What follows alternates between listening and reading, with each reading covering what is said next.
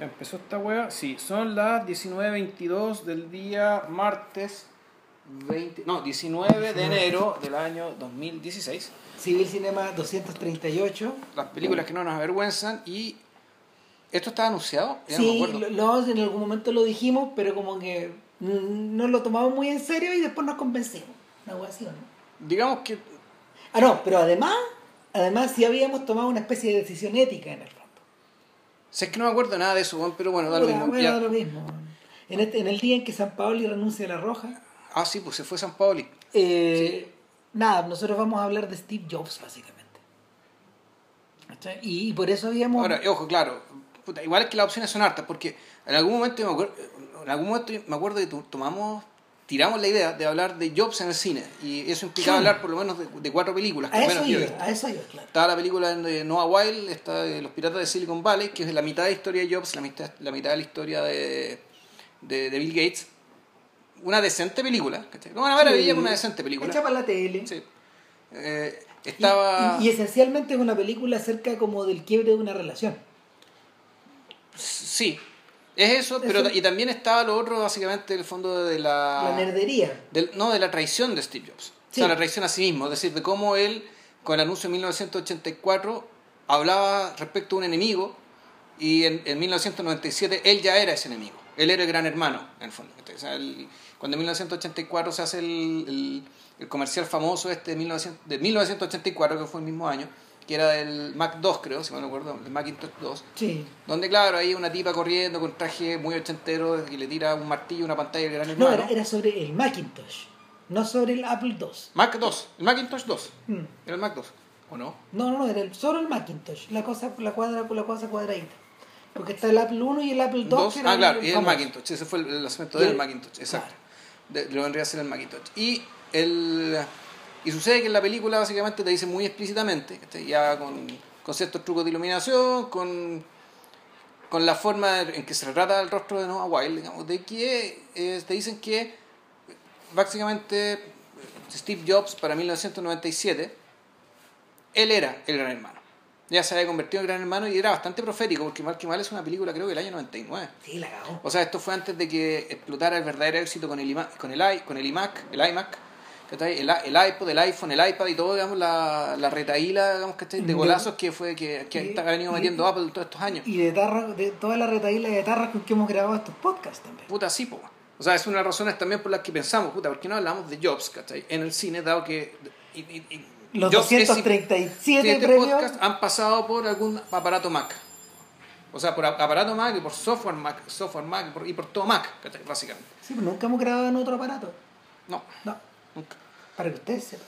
Y bueno, eso no quiere decir nada, digamos, ni que. No. no- bueno, el punto está, está esa película, está la Aston Kushner, que yo no la vi, no sé si tú Yo la vi. Ya, ¿y está mala como dicen? Es re mala, man. Ok, O sea, a ver, lo que, pasa, lo que pasa es que te queda la sensación de que Jobs, porque así se llama esa película, es un filme que. Son estos filmes predadores, que toman una historia, eh, la exprimen en las partes jugosas, eh, se aprovechan de ciertas características de los actores, por ejemplo, ligados, que de verdad Kushner se parece Se puede parecer. o sea, así bastante al sí. joven. Sí. Y eh, en tercer lugar, eh, terminan pareciendo productos televisivos por, por, un, por una. Básicamente por un asunto de puesta en escena. Ya. O sea, no. O sea, no un problema ni. No, o sea, la película está basada en el mismo libro de Isaacson, ¿no? O sea, No. No, es otra cosa. No, no. Está. A ver, la película, se- eh, la película sale justo después de la publicación del libro de Isaacson, creo. Y.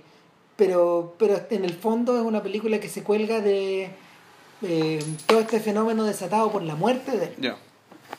Y gira un poco eh, en torno a esta idea del Jobs como visionario, del Jobs atormentado, del Jobs sacahuea, digamos. Del Jobs, claro, del, del, del, del- tirano, el negrero, ¿cachai? Que Claro. la, la película, la película Noah Wild, digamos, también te lo remarca bastante. Claro, pero, eh, pero en este caso eh, todo esto está suavizado por la proximidad de la muerte. Pues es como, es como, mira, es como lo que pasa con la muerte de, de Lou Reed.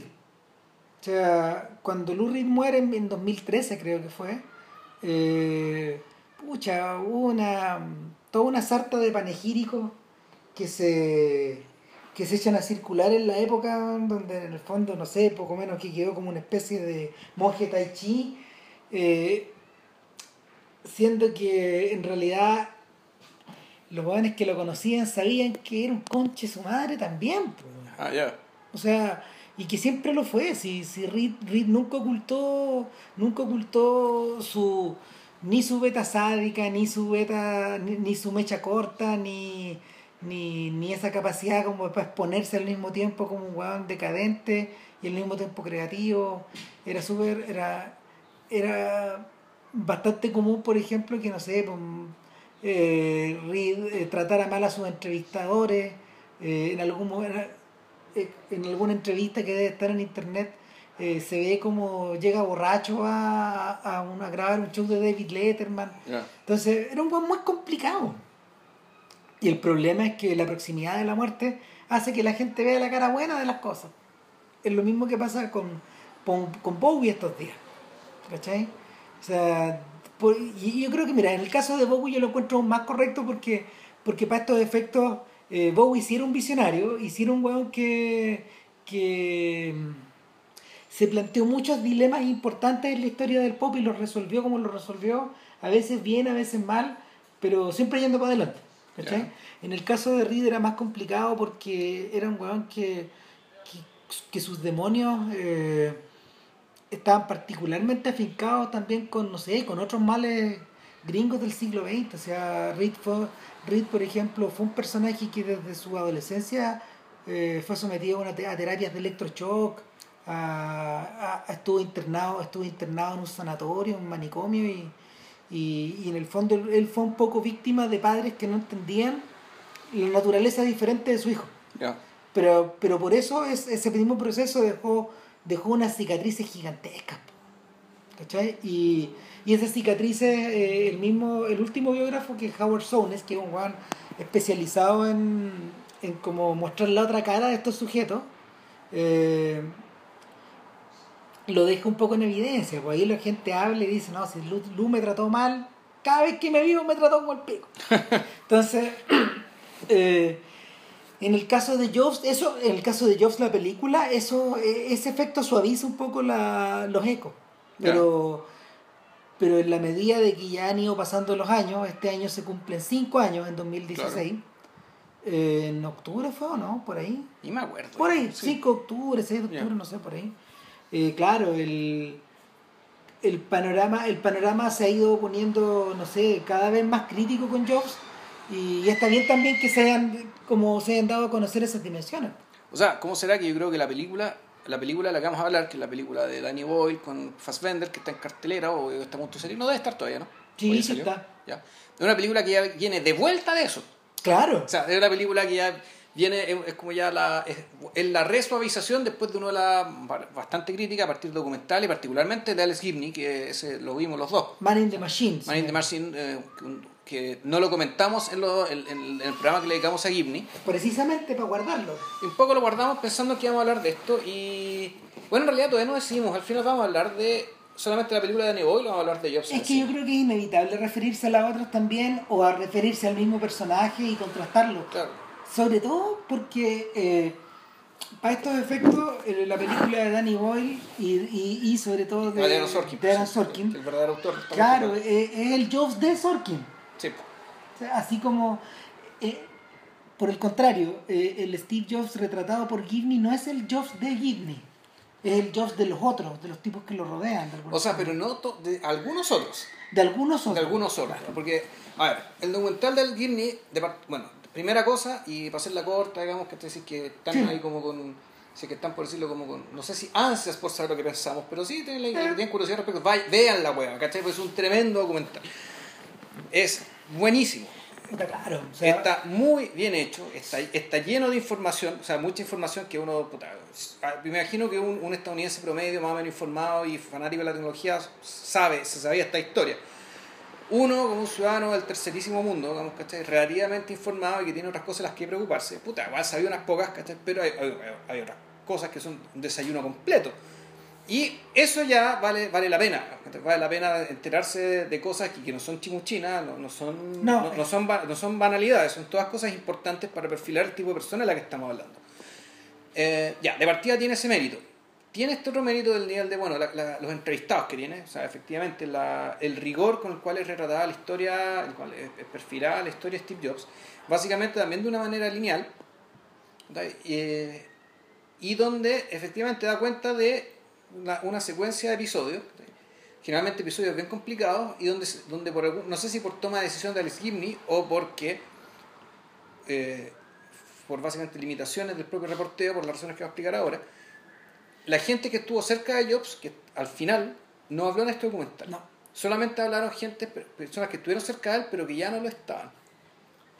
Mm. Y la otra cosa que este documental para mí tiene de un valor tremendo es, es básicamente la pregunta que se, que se formula al principio, la pregunta que trata de responder al final, que es la misma, y, una, y, y la tesis que pone en algún momento del documental entre medio de, todo este, eh, de toda esta secuencia de cagazos, digamos, ¿cachai? que te ayudan a responder la pregunta. ¿Cuál es la pregunta? La pregunta es la propia muerte de Jobs. Y más que la propia muerte, el- lo que pasó después de la muerte de Jobs. Es decir, una ola de identificación y luto mundial de un montón de personas que nunca conocieron al creador de estas máquinas y que sin embargo trataban al creador de estas máquinas como si fuera un amigo, un padre, un mentor, un gurú, una referencia. ¿Sabéis que de hecho qui- quizás convendría detenerse un poco en esta, en esta idea que dijiste, la del luto mundial? Porque, visto el caso de Bowie, es similar. No, no, a ver, no... Sí, pero no. Sí, pero no. Pero a lo que, a lo que voy yo es, es la... A ver. O sea, Mira. sí, pero no, a menos que consideres, es que ahí, ahí está el tema, o sea, ¿cuál es la relación que tiene, por qué una persona podría sentir tanta pena por una Un celebridad de este tipo? ¿Cachai? Para mí la respuesta es siempre la misma, es gratitud. ¿Ya? ¿Gratitud por qué? Bueno, en el caso de un músico, o de un pintor, o de un compositor, o de algún productor de cultura, de un bien cultural, que en algún momento te dio o mucho placer, o te sirvió de ayuda, o realmente los más alaracos dicen que esta canción me salvó la vida. Bueno, no sé si era alaraco o no, hay gente que sí se relaciona con, la, con, con- estos productos de esa manera, o bueno, con un cineasta también. O, o el caso también de, de Alan Rickman. ¿Cachai? Yo creo que el luto por Alan Rickman también es bien genuino dentro de la comunidad de gente que, bueno, puta, que ama Harry Potter, que le gustan las películas, y se acuerda, se acuerda incluso gente que sabía el nombre del personaje y no sabía el nombre del actor. Así de grosso es Alan Rickman. O sea, bueno, entre paréntesis, seguimos escapar un poco el tema. Eh, para mí, seguir es la gente más admirable de todas. Es la gente que es tan seca, ¿cachai? Que desaparece que, detrás que- de, los- tan de buena las y que, y que no le interesa, es que es el tema, que no- no solo no le interesa ¿cachai? figurar él, ser yo Alan Rickman, ¿cachai? sino que yo soy Alan Rickman al servicio de mi personaje y, y el personaje es el que queda en la memoria colectiva. O sea, de hecho, cuando le preguntaban a Rickman acerca del Oscar, él decía, los personajes ganan los Oscars, no los actores. No los actores. Eso lo explica todo. O sea, eso efectivamente. Y, y el, y el punto es que él, y además él entiende que efectivamente que él, él es un medio a servicio de un fin, en este caso una interpretación, de la impersonación, de la aparición de, usted- de este algo que no existe, que vendría a ser el personaje. Entonces, puta, la, ya todos los que vimos Harry Potter, digamos, ¿cachai? Y quizás nos acordamos de Hans Gruber, weón, de, de la Torre Nakatomi y todo el cuento. Y cuando vimos, la, eh, cuando, y yo creo que a, to- a muchos nos pasó que cuando vimos Duro de Matar Uno, dijimos, puta, qué carismático este malo, weón. Qué weón No, más grosso. O sea, es, es- es- es tremendo este Y para los que hilan más finos, no sé, la gente que vio Orgullo y Prejuicio weón, Sí, en el cine, weón. No, no, es es sensatez y sentimiento. Eso se da sentimiento, Pero ¿cierto? eso, Claro. Este es coronel, Sí. este coronel retirado, sí. Gran personaje, mi favorito la película. Entonces, el... conviene detenerse un poco porque en realidad estos lutos, estos lutos masivos o estos lutos nacionales, por ejemplo, que en algún momento hubo, o estos inmensos cortejos que esos inmensos cortejos del siglo XIX y de principios del XX, o el funeral de Churchill, por O- o ejemplo, El funeral del gato al quinta capo. o el funeral del gato al quinta acá, ¿cachai? Que, que no agrupan, no agrupan a cientos de personas ni a miles de personas, sino a cientos de miles de, miles, personas, ¿cachai?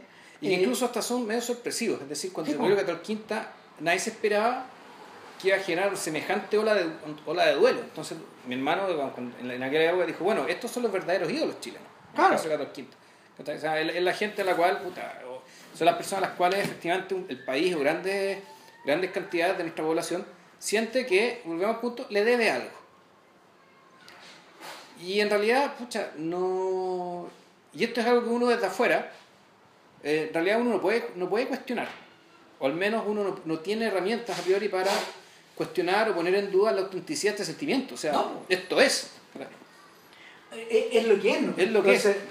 eh, ahora, la versión, la versión del siglo XXI de esto, en realidad la versión de lo- del 2010 en adelante, yo diría prácticamente, eh, se expresa en forma automática en estos lutos de tu timeline. Sí, Twitter. No, Twitter es la cagada. Sí. Claro, Twitter y, Y Twitter y Facebook, Facebook, claro. y, y- y Instagram en último, en, en último, en último Claro. grado de importancia, pero, pero en el fondo es como este hilo, este hilo que no Sí. para, que no para, que no para, que no para, que no para.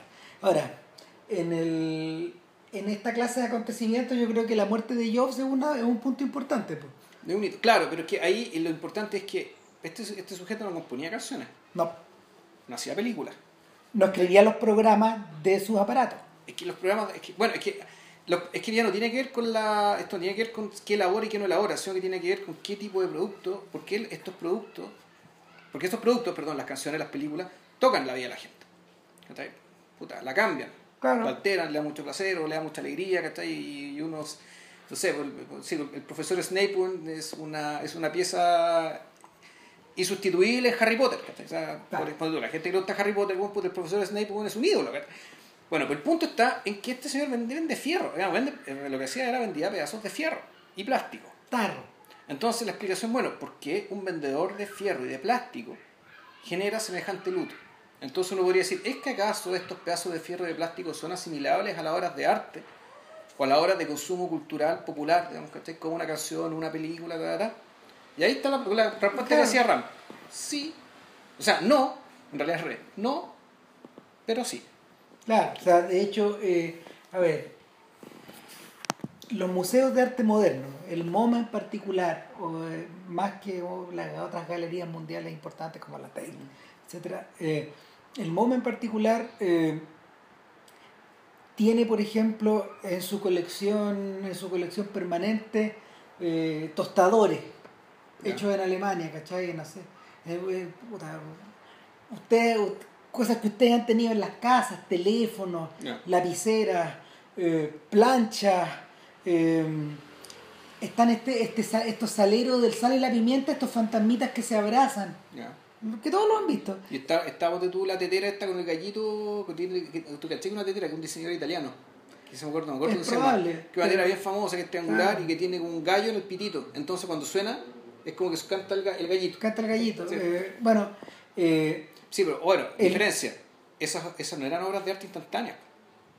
Oye, es posterior, o sea, la, que- la valoración viene después. Es que claro, Claro. a eso iba. Resulta que la, la valoración de esos objetos, la valoración, no sé, de, de un tornamesa Technics de esto, el 1008, el 1800 creo que es que, que, que ha sido imitado en tantas partes, digamos, y, y, y sentó el estándar sobre el cual, no sé, operan, han operado y operan y operarán los DJs forever, ¿cachai? No, es, es- es el state of the art.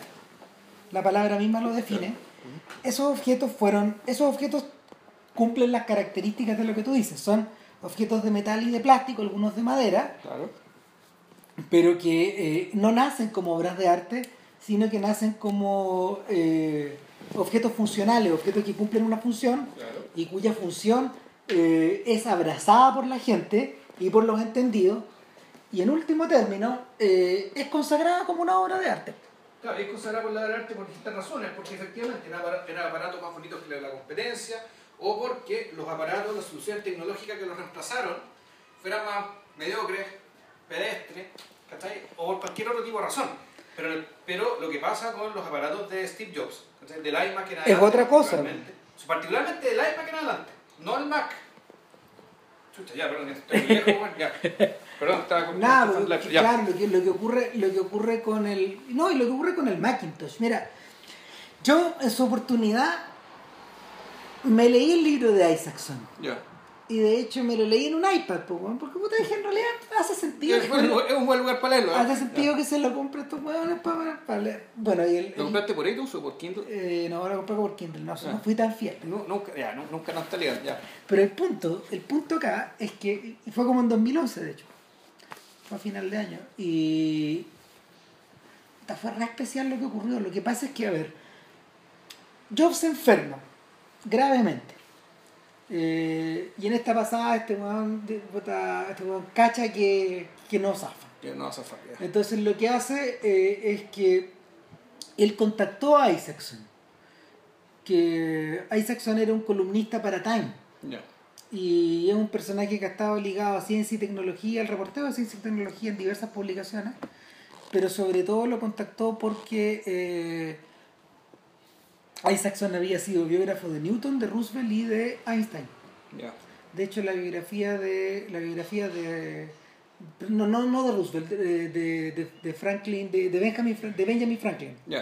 Claro, la biografía de Franklin y la biografía de Einstein en particular habían obtenido premios. Ya. Y este gallo, entiendo que por lo menos había leído la de Einstein. La de Einstein es muy entretenida. ¿no? Ya. Y, y él le encargó, le hizo un encargo, le dijo, ¿sabe qué? Y le confesó esta. Yo tal Yo, vez, yo me voy a coser, weón. claro, tal que- vez no sabe eh, y yo quiero encar yo quiero quiero ver si usted este proyecto a usted le interesa eh, y mi motivo en particular de poder hablarle a usted directamente es que quiero que mis hijos mis hijos sepan eh, de mi boca cómo yo contaba la historia de mi vida cómo yo cómo yo cuento la historia de mi vida No, no era, no, no también esto que, que, que sepan, lean el libro, por qué yo no estaba ahí. Y, para, Claro. y y ese es la otra, el, el otro, el otro final de la frase, para explicar por qué yo no estuve aquí, eh, No estuve con ellos. claro, eh, en parte, no sé, por, por qué me maté trabajando, Claro. o por qué, o por qué demoré, o por qué demoré el tratamiento del cáncer, o por qué, Mm. etcétera. ¿Cachai? ¿Por qué, por qué no estuve aquí en el futuro? Y a Isaacson le interesó esto y condujeron esta, esta operación en secreto durante mucho tiempo. Hasta que ya obviamente, no sé, pues se cursaron los contratos con las editoriales y se supo, Que iba a salir un libro. Se supo que iba a salir Claro. un libro y, y claro, Isaacson tuvo acceso a Jobs hasta el final prácticamente, pero... Y cacha, pues las, ¿cómo son los gringos? Las características del proyecto eran tales que Isaacson ya tenía armado el libro. Para cuando Jobs muere, eh, y lo único que hace, eh, lo único que hace es eh, pegarle una reedición, pegarle una reedición, expandir hacia el final y, y publicar un par de meses después. Y el, el, el libro se publica como en noviembre, más o menos. En la versión en inglés. De la de español yo no tengo mu- mucha claridad. Probablemente fue un poco después, ¿no? No mucho tiempo después. También casi fue simultáneo. Pero lo, el, el, el asunto central acá fue que fue que el, el libro para estos efectos es el epitafio de Jobs. Sí. Así, es el, el- virtualmente es la es, es como se llama, es la piedra que está arriba de la tumba. Y, y fue concebido de esa forma. Y es un proyecto bastante particular. Cuando uno se lee el libro, en realidad eh, lo que tú estás leyendo es una biografía de un hombre ilustre, por un lado. Por eso esta idea de haber ubicado a Isaacson. Claro. Eh, es la biografía de un tipo que. mm, O sea, es la biografía de un tipo que eh, estuvo ligado a la ciencia y tecnología como Jobs, pero al mismo tiempo de un weón, de un weón capaz de, de, de abarcar esto sin mayor problema. Claro. Eh, y en tercer lugar, y yo creo que esto es lo más importante, eh, es un libro que es extrañamente ambivalente. No solo tiene muchas, muchas confesiones de Jobs, sino que al mismo tiempo muchas de ellas aparecen desmentidas por el propio Isaacson. Y eso era una de las condiciones del libro. O sea, eh, Jobs eh, se comunicó personalmente con muchos de los tipos que estuvieron ligados a su carrera para bien y para mal, incluyendo algunos enemigos, y les avisó que iba a Isaacson. Y les dijo que hablara, que, que tenían, que tenían su venia o su permiso. Aún así, Isaacson fue más allá y contactó a gente que, que Estaba también fuera de la pauta. que, ta- que estaba fuera de la pauta y que habló bajo cuerda también, pero, pero lo interesante es que no es una biografía autorizada. ¿Cachai? O es una biografía... O sea, una biografía autorizada, pero que fue, fue autorizada en la medida que se dio acceso a todo, pero claro, le dieron la banda, la, la, la manga ancha para que actuara como si fuera una biografía no autorizada. Claro. Y lo que es extremadamente poco común en este mundo. Sí. De, en este mundo de gente famosa, etc. Entonces, el, con esa mano ancha, en realidad lo que emerge de ahí en el libro es un retrato particularmente ambivalente de un personaje que es como una veleta. Y es como una veleta en términos eh, de gestión, es una veleta en términos creativos y al mismo tiempo en términos, en términos familiares y emocionales. Ahora, pensando en, en, el, en el documental de Gimni, a mí me da la impresión de que el, el documental de Gimni existe, existe en parte para responder a las falencias del libro. Mm. O sea, me da la impresión de que, Yo creo que sí. el, el- el, el libro igual, igual Se queda no, dice, corto. no, toda- no dice toda la No, verdad. sí se queda corto. Y no dice las grandes verdades incluso, y probablemente ni siquiera se meta, en- o porque no es su intención hacerlo, en explicar la pregunta. Es que esos son, esos son los límites. Pues sí, de hecho, eh, para ir redondeando la cuestión del libro antes de volver a lo de Gimni, eh, el, tema con, el tema con el libro es que el libro hace una muy buena pega novelesca de explicarte cómo este cabro, eh, cómo este cabro eh, dado en adopción, eh, tomado en adopción, luego rechazado Claro. por una familia y luego vuelto a tomar, Claro. eh, una vez que, no sé, por la madre ya ha provisto cierta seguridad al respecto, desarrolló, o sea, este, este gallo podía ser extremadamente cálido en algunas ocasiones y extremadamente frío Claro. con el mismo set o grupo de personas.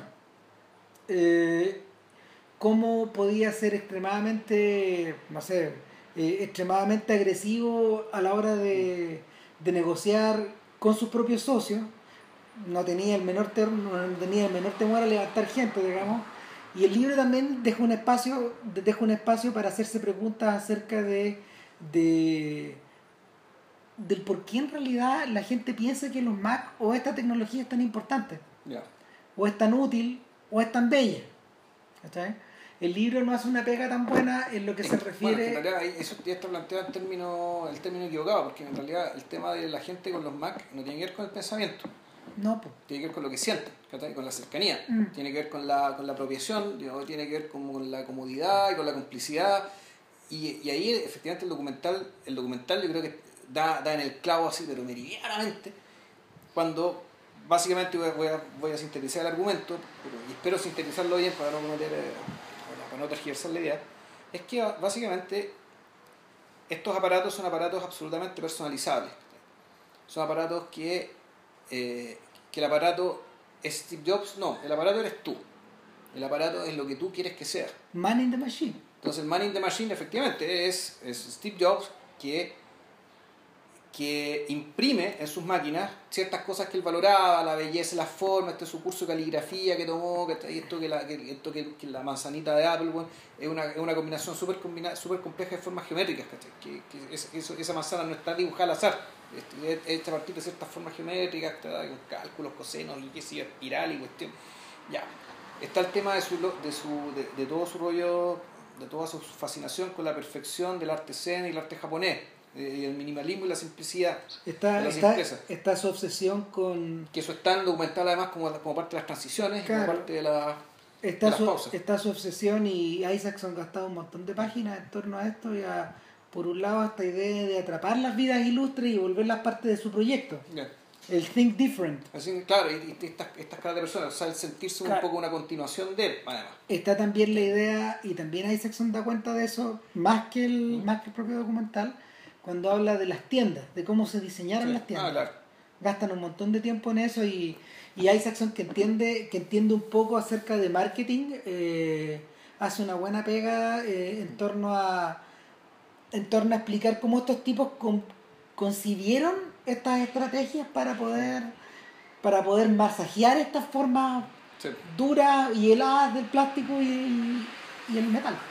Claro, y, pero todo eso está imbuido en una máquina de una manera tal que la máquina sea un receptáculo de tu propia personalidad.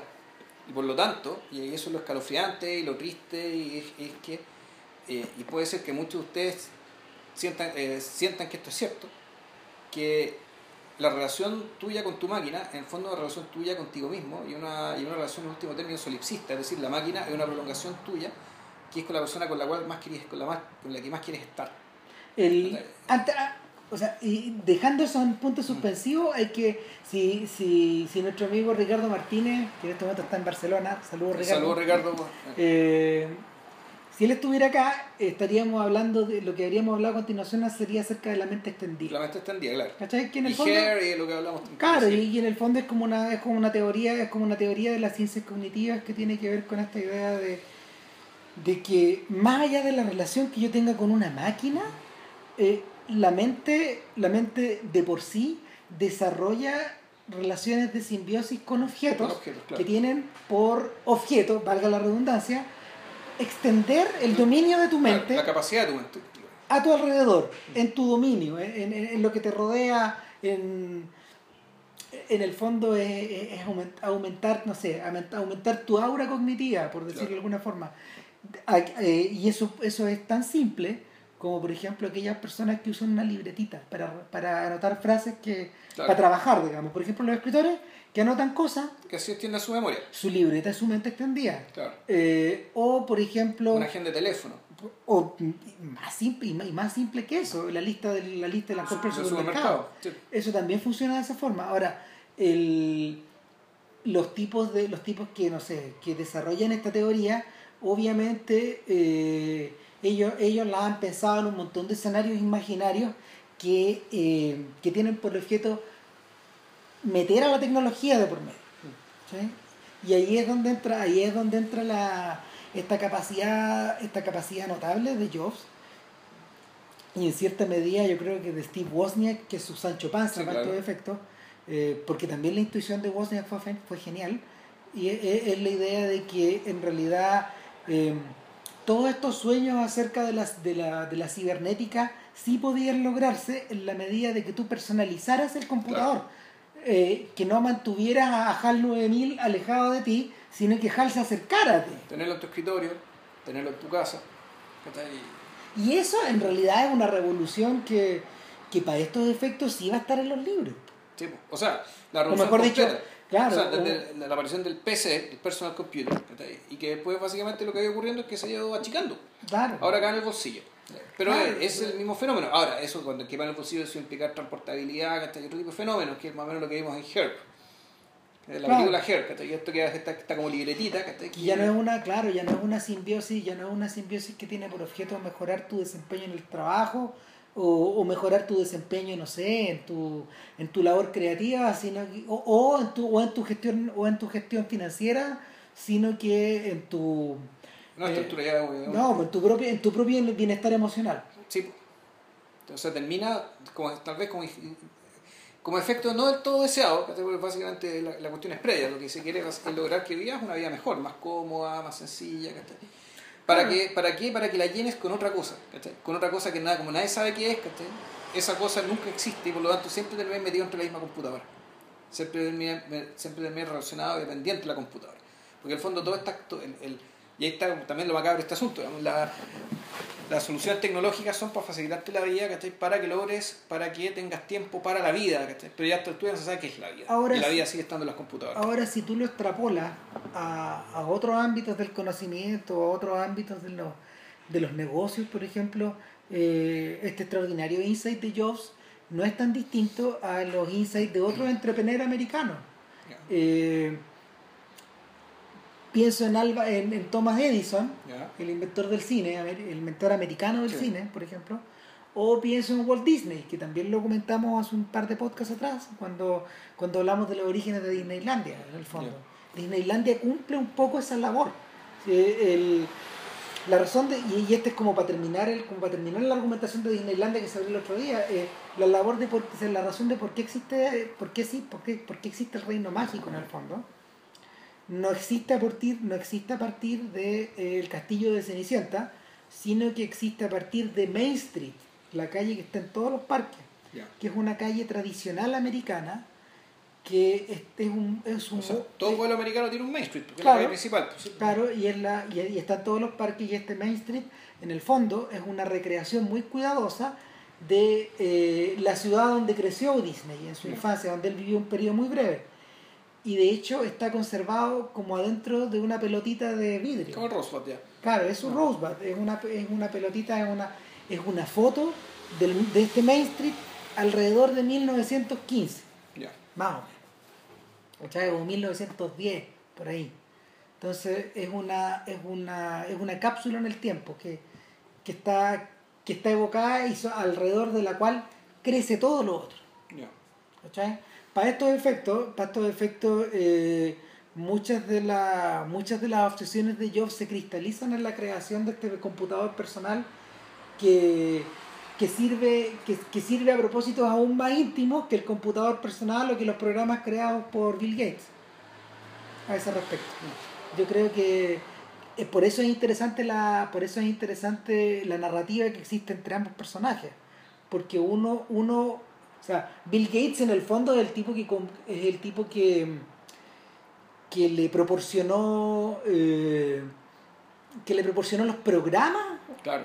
a esta clase de Las herramientas para el computador personal. Claro. O sea, que tú vas en tu computador, en tu casa, a hacer algo útil. Claro. Una de las cosas que las críticas que le hacían a Steve Jobs, estáis vendiendo un computador que no hace nada. Bueno, cuando, cuando muestran los primeros computadores personales, y, y, y ahí el libro de Isaacson es fundamental, hace una muy buena historia, como este gallo historiador de la ciencia y de la tecnología, este gallo hace, un muy buen relato acerca de cómo comenzó esto.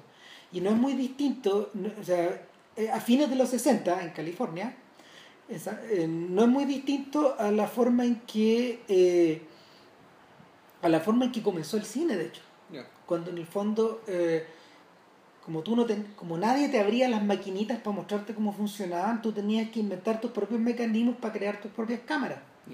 Y hubo un montón de patentes en la época de cámaras distintas. Y lo que se hacía en esta época es que estos cabros que operaban con máquinas de código totalmente abiertos se pirateaban los pirateaban los IBM los destapaban y eh, y utilizando chips que, que se compraban en no sé en supermercados esta clase de cosas o, o en pequeñas tiendas o en pequeñas ferreterías estos gallos armaban armaban sus pro- como un mecano Claro. sus propias maquinitas que te Sus contestaban todo madre. Claro, y de hecho eso aparece en el documental de Gimli cuando estos, cuando, cuando hablaban del truco que, que, el primer truco que desarrollaron estos cabros chicos, Woz y, Steve, que eran, que era esta idea de utilizar este blue box, estas cajas azules que te permitían hackear los teléfonos fijos de determinadas Sí. partes para poder llamar gratis a cualquier Claro. parte del mundo. Exacto. Y era un juego, para Woz siempre fue un juego. O sea, y, y siempre fue algo entretenido, pero el tipo que vio una posibilidad más allá fue este otro Claro. el del negocio. Ahora, ¿qué hay, qué hay en este negocio que tiene esta cualidad tan profundamente emocional? Esa, esa pregunta vuelve una y otra vez en el mundo de Gibney. Y, y este gallo lo expresa súper bien cuando, cuando Gibney toma un teléfono y, y se, con- y, y se, y se observa, él observa su propia, su propia sombra o su propia silueta o sus rasgos en, el, en el Black Mirror, en, Claro. el, en la pantalla negra, de la que habla este show de la BBC, digamos. Que, que es muy buena la idea de Black Mirror porque se cuelga del se cuelga del título para hablar de obviamente de todas estas superficies de, de contacto personal e interpersonal que ahora son Claro, estas máquinas. de todas estas pantallas, claro. claro. Entonces entonces el el tema el tema el tema con uno de los temas con Gibney es que la contradicción que se produce entre estos aparatos que generan una fidelización tan grande y al mismo tiempo la sarta de traiciones que van por detrás del- de, la, de la factura de estos aparatos y, y, y la sarta de desengaños emocionales precisamente que se van creando es muy grande por Sí, esta brecha. Bueno, en algún momento el documental explicaba que, que, que Jobs, cuando, eh, Jobs quiso ser un monje, un monje budista, como estaba obsesionado con Y él el tenía budismo. un maestro. po. y tenía un maestro que habla en el documental. Sí, se habla en el documental. En el libro es muy importante también. Claro, y pero básicamente la, la conclusión que saca Gibney es que básicamente este tipo del, del monje del monje tibetano aprendió el foco. O sea, la capacidad de concentrarse y enfocarse en una sola cosa, desde distintos ángulos, todo lo que se quiera, pero enfocarse en una sola cosa. Pero, a diferencia del monje, Jobs nunca pudo, tuvo compasión ni adquirió la compasión. Entonces, en realidad, en esa, en esa distinción, uno podría resumir buena parte de su, de su personalidad, de las decisiones que toma y de lo que está detrás de los episodios que aparecen en, el, en este documental. Episodios que no son cubiertos ni por la película de Noah Wild, ni tampoco van a ser cubiertos por la película de Danny Boyle. Episodios como, eh, por ejemplo, el escándalo del backdating, de que fue donde efectivamente a Mac lo sorprendieron haciendo una operación financiera llamada backdating, que les permite pagarle, eh, pagarle una especie de sobresueldos, unos bonos estratosféricos a sus ejecutivos, al mismo tiempo que bur- burlando la ley o engañando el mercado. Ya, la figura es media compleja, no la puedo explicar acá porque alguna vez entendí lo que era, pero se me olvidó. Eh, y en ese escándalo, eh, Steve Jobs básicamente no dio la cara. Él vendió a toda su línea de ejecutivo y él fue libre y todos, todos tiraron la mentira que Steve Jobs no sabía que se, se hacía su operación. Cosa que era absolutamente imposible de acuerdo con todos los testimonios de la gente que habló en el documental, digamos, y del sentido común también. ¿cachai? O sea, estamos hablando de mucha plata. Imposible que Jobs no supiera que eso se hacía. Y ahí te explican el documental que si Jobs hubiera caído en la línea, es decir, si Jobs hubiera tenido que ir a testificar hubiera, tenido, hubiera sido procesado por esto, el valor de la cotización de mercado de Apple habría caído en 25 mil millones de dólares. Un platal. O sea, el hecho de que le hubiera pasado lo que Carlos Lavino a Carlos, o al Choclo Dela, ¿no? digamos que puta, la, la empresa habría perdido todo ese valor. Por ejemplo, este ese escándalo. Está el otro escándalo de, la, de Gizmo, de la revista esta que, que, se encontró de suerte, de chiripa, con un modelo del iPhone 4 que, se, que se le quedó un, a un tipo en un bar. Entonces Gizmo se, eh, se encontró un, un, un, mesero o, un, o, o el, mesero del bar, digamos, o el barman, llamó a los periodistas y les dijo, oigan, weón, aquí tengo un teléfono que va a ser un iPhone 4, el teléfono que todavía va a salir, que va a salir todavía no sale. Y naturalmente que Gizmo, como periodista dedicado a la cuestión, pues es un tesoro, ¿cachai? Van y cubren y sacan fotos de, de, esta cuestión, ¿cachai? Dicen, bueno, aquí lo tenemos. Y reciben de parte de Apple una persecución brutal, así, una cuestión, un, un acoso de parte, de parte de Steve Jobs, llamándolo personalmente, echando la foca en mala. Después al, director de la revista le hacen una, un allanamiento en la casa, como le, dejaron la cagada. Y uno de los, una de las personas que, que habla, un, un, miembro de la revista, dice, lo más triste de todo es que, si te fijas las fechas, cuando pasó todo esto, Steve Jobs ya sabía que se estaba muriendo. Le quedaban meses de vida. Y sin embargo, en vez de estar preocupado de pasar su último tiempo en paz con su, con su familia, digamos, arreglando sus asuntos, bueno, se dedicó a hacernos la guerra. ¿Por qué? Porque básicamente habíamos tomado algo que era de él. Y su tono, y lo que movió detrás, eh, lo, lo, que estaba, lo que movía detrás todas sus acciones al respecto, era ese, era ese sentimiento de ultraje y de apropiación indebida de algo que era de él. Pero que no era solamente un objeto, sino que era una parte de él de nuevo, de claro. man, in the, the man in the machine. O sea, volvemos, volvemos este, y es una es un comportamiento que se, se repite en estos pioneros de la, de la ¿cómo se llama? En estos, en, estos, en estos pioneros del emprendimiento gringo. O sea, cuando uno lo traslada, por ejemplo, a Jeff Bezos, hace, hace cosa casi un año atrás, puede ser, un poco menos, New York Times publicó un el New York Times publicó un artículo bastante extenso era, un, era una era un reportaje construido en torno a la economía de Amazon la economía de Amazon y eh, la estructura de trabajo que se generaba al interior de la empresa de Jeff Bezos y los personajes que eran, eran empleados de Amazon algunos opinando con nombre y apellido, otros ex empleados, etc. Y, y claro, pues era eran las galeras. Yeah. Y, y, está construido de esa forma y la, la manera en que hay... Ahora, yo, yo en realidad cuando en la Harvard, Jeff Bezos era un personaje admirado, se les, en algún momento se hizo una tremenda entrevista, ¿cachai? Yo imagino, claro, eran las galeras donde el rey no era Jeff Bezos. No. El rey el cliente. O sea, Amazon funciona así. Sí, pues. Es así. O sea, hay uno que es cliente de Amazon, digamos, y que de repente puta, hay algún cagazo que se Amazon te responde de una manera que nadie más te responde. No, claro. O sea, ahí me han devuelto cosas que me han devuelto plata de cosas que no llegaron y estos gallos no se enteran, digamos. Ponen la, ponen, eh, ponen la buena fe por delante. Claro, y si, o la cuestión, eh, llegó tarde, la mandan dos veces y. Y listo. Y listo. listo. Sí, no, sí, funcionan de esa forma, y, mm. pero, pero estos hueones, estos, estos también funcionan, funcionan como una máquina. O sea, de, de hecho, o sea, es, es, más heavy todavía. Hay gente que ha tomado trabajos en Amazon para después poder postular a otras cosas que les interesaban más, pero antes pasar. El servicio militar. Por esa economía. Ya. ¿Cachai? O sea, la experiencia en Amazon te blinda para cualquier cosa o te capacita para cualquier otra cosa. Claro. Para cualquier, para cualquier retailing, digamos, de... Claro, o te predispone, para, o te predispone para, para exprimir sin piedad en tu siguiente, a los otros en tu siguiente pega. Y ese era, ese, ese era el, el, esta especie de advertencia también que hacía el reportaje. Yeah. O sea, el, fue bien la cagada, pero digamos el Times lo publicó lo publicó sin temor a que Amazon se lo cagara también. Sí, sí. Tam- también hay un tema de contrapesos ahí. Pese a eso, eh, en el mundo de Jobs, incluso eso era mucho más difícil. Porque Jobs estaba completamente blindado en el fondo por su, por, por su propia aura de infalibilidad y capacidad visionaria. Oye, pero sí, en el documental es una que da vergüenza, ¿cachai? Cuando efectivamente el cagazo del backdating llega, al, llega a una comisión del Senado, todos los miembros de la comisión del Senado, antes de empezar el juicio, declaran su admiración por Steve Jobs, su admiración por Apple como empresa, como caso de éxito estadounidense. ¿cachai? están hablando como si fuera Henry Ford. O sea, es- están, están, están avergonzados de tener que llevar a, la- a- a juicio al Papa. Es- es- Mm. Están en esa posición incómoda digamos, de, de tener que enjuiciar a alguien o al que re- respetan profundamente ellos o, al- o a alguien que eh, tiene un aura ¿cachai? o tiene un halo. fue la- el tema de los halos. El, el efecto halo, digamos, Steve Jobs, es, es tan grande que esta comisión del Senado, ¿cachai? Ta, ta, que un- están to- todos cagados, ¿cachai? Juga- jugando esto.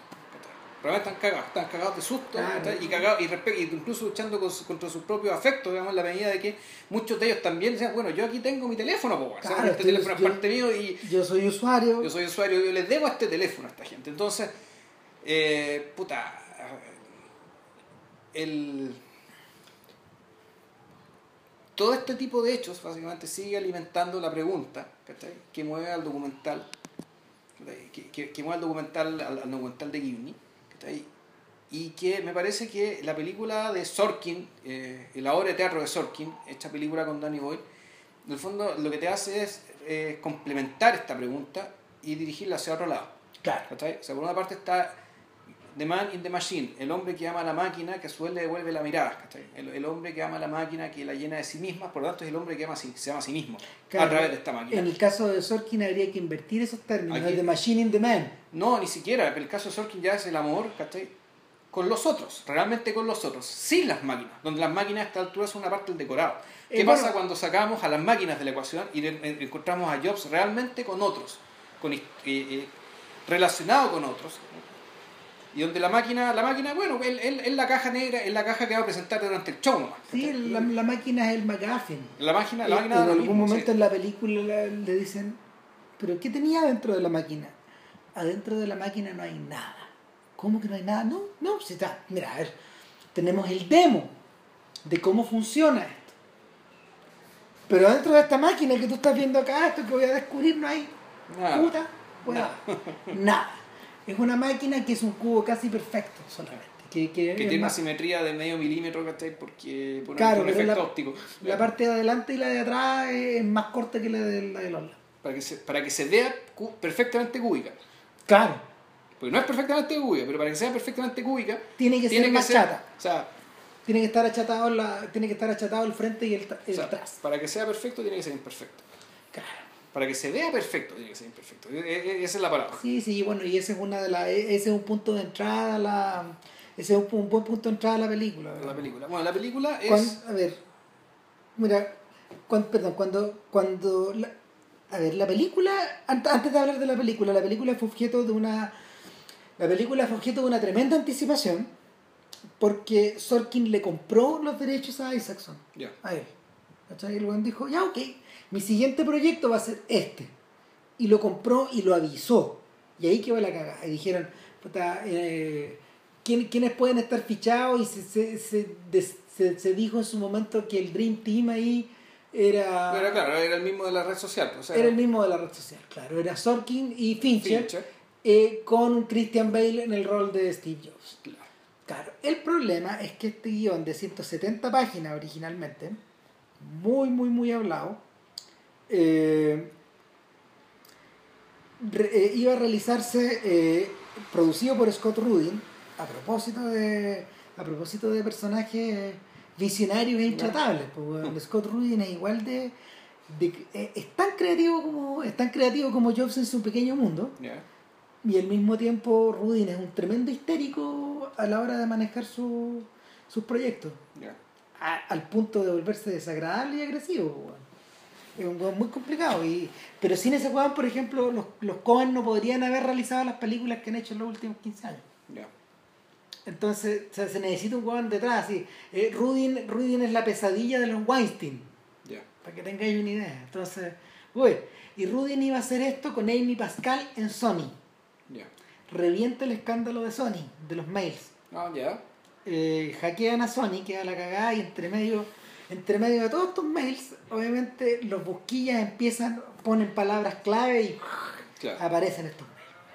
Y son los mails de ida y de vuelta entre él, Amy Pascal y Scott Rudin, eh, donde hacen referencia a la obra de Sorkin, al, al temor que Pascal tiene respecto de que sea un proyecto realmente viable, a cómo, a, a cómo cortejar a, mm, a cómo cortejar a Fincher, que aparentemente está exigiendo una cantidad astronómica de dinero mucha plata, sí. para meterse en esta weá.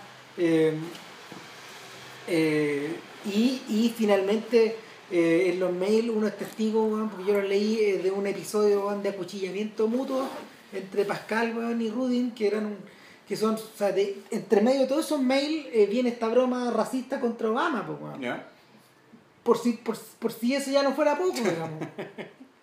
Claro, los mails le costaron el puesto a Pascal, po, y Pascal es una persona clave, ganó Oscar para el estudio.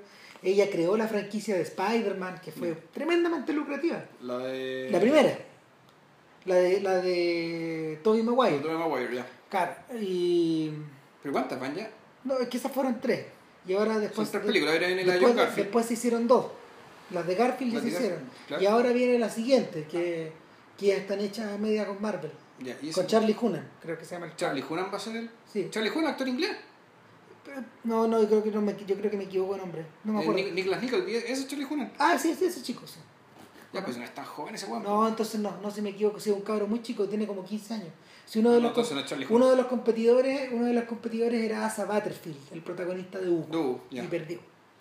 Y el, el proyecto, el proyecto se retira quietamente, Rudy lo saca de Sony y se lo lleva a Universal. Y las condiciones cambian. Y ahí este weón este en el fondo opera con el mejor equipo de profesionales que. O sea, No con su Dream Team, sino que lo que puedo pillar. Claro, y, y Fassbender queda en el rol, eh, que- queda en el rol de Jobs y se reparten los otros papeles y Danny Boyle queda asignado a la dirección y esta weá se ejecuta de la siguiente forma. Es un, es un guion tan complejo que eh, se rentaron los teatros donde Claro. transcurren estas sucesivas presentaciones Exacto. y Fueron los mismos terros, ¿no? yo creo que sí, no sé, probablemente no todos, A lo pero, mejor algunos lo habrán demolido, pero. claro, ya. pero, pero en el fondo se acercaron lo más posible a la realidad.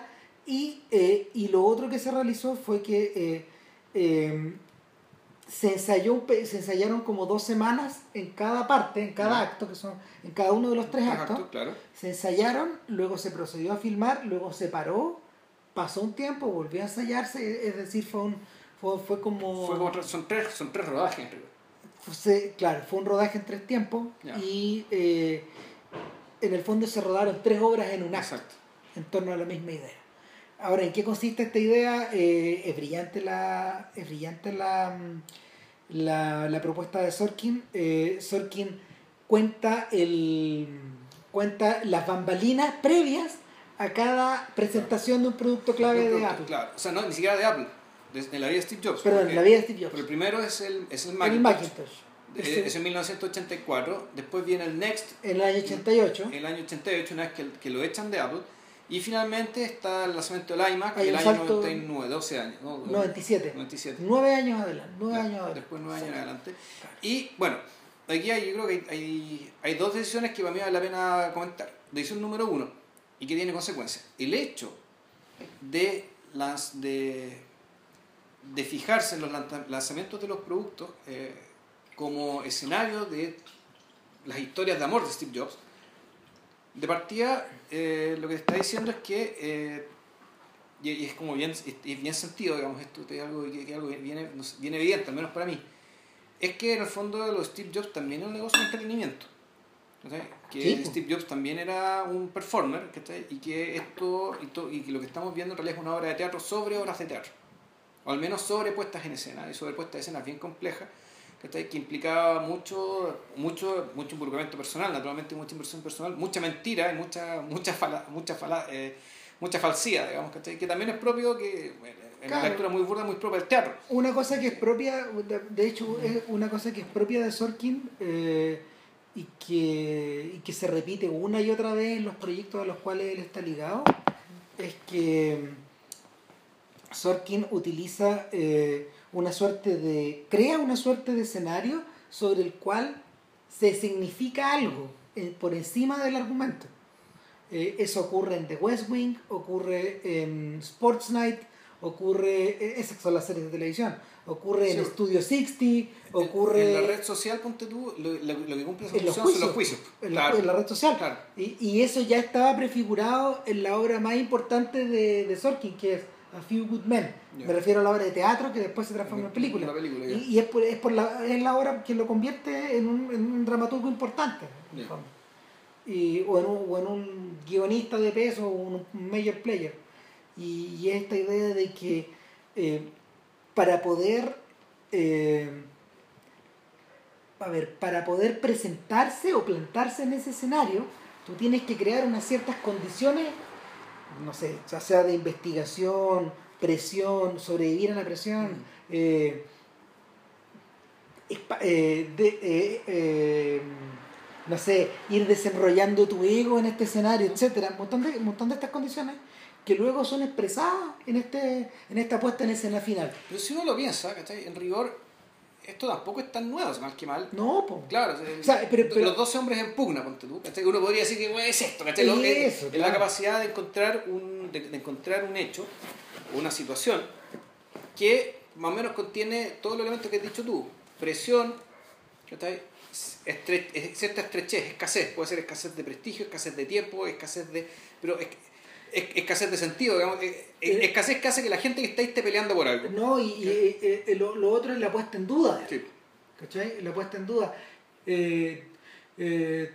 you don't know the truth, you can handle the truth. Esa es como la frase de la. ¿cachai? la incertidumbre. Claro. Y el, esta sensación de que como que estáis navegando en la incertidumbre. En ese sentido, Sorkin es un heredero del mundo de la conversación, de The Parallax View, mm. es un mundo, es, es un heredero directo de Alan Pakula de esa trilogía de la oscuridad de la que hablamos alguna vez. Claro, pero también es un heredero, es un, es un heredero directo de. A ver, es un heredero directo de la televisión clásica americana, donde, donde estos conflictos se ven reducidos a su. A ver, estos conflictos que parecen, parecen expresados en mínimas acciones son maximizados a una. A en un escenario más global o en un escenario como de consecuencias de consecuencias generalizadas o generalizantes. Eh, el mejor ejemplo al respecto de estos días no es, de hecho, el mejor ejemplo de estos días no es Jobs al respecto de eso, sino que los ocho más odiados es de Hateful Eight. Hmm. Es que es la exacerbación de, de, esa, de esa estructura. ¿Cachai? Es la exacerbación en todas las direcciones posibles.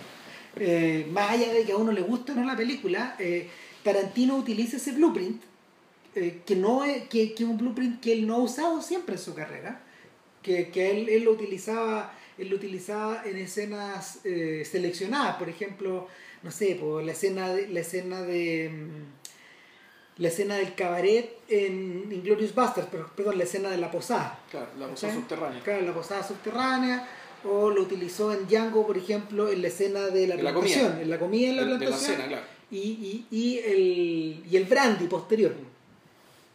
Pero pero en este caso, en el caso de Sorkin, es algo que está en el corazón, en el corazón de su, de su propuesta artística. Una y otra vez vuelve esta idea. Eh, y él vuelve, yo creo que, que tributando a estos gallos y al mismo tiempo enamorado de ese formato, porque, porque de alguna forma, y esto no se nota tanto en Steve Jobs, eh, yo diría que Sorkin más que un, más que un pionero es un neoclásico. ¿Cachai? Eh, es, un, es un personaje que toma esta toma esta idea de la televisión en vivo que, que, que, que, popularizó la televisión en vivo eh, americana y la televisión de género y que, y que la vuelca sobre, sobre, la, sobre el teatro y que luego lo vuelve a volcar en lo vuelve a convertir en televisión y en algunos casos en película. Eh, una excepción a la regla es Charlie Wilson Ward. Porque eso no es, no es tan así.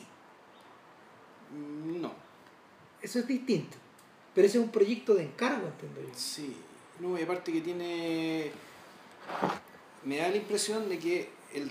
hay un tema también con el género, de que básicamente lo que le interesa son estas situaciones en clave dramática, generalmente dramática. Charlie Wilson's World es una comedia, pero por donde lo mirís. Claro. que termina teniendo, digamos, ¿cachai? Efectivamente, f- habla de, de cosas muy dramáticas que pasan después y todo el tema, pero en el fondo es una picaresca, pues, Mm. ¿cachai?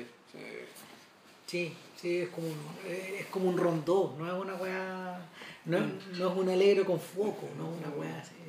Que, que, que es la dimensión que adopta este- esta, esta película. De hecho, no es casualidad de que en algún momento Jobs en, en el filme eh, se meta al foso de la orquesta en San Francisco Sí.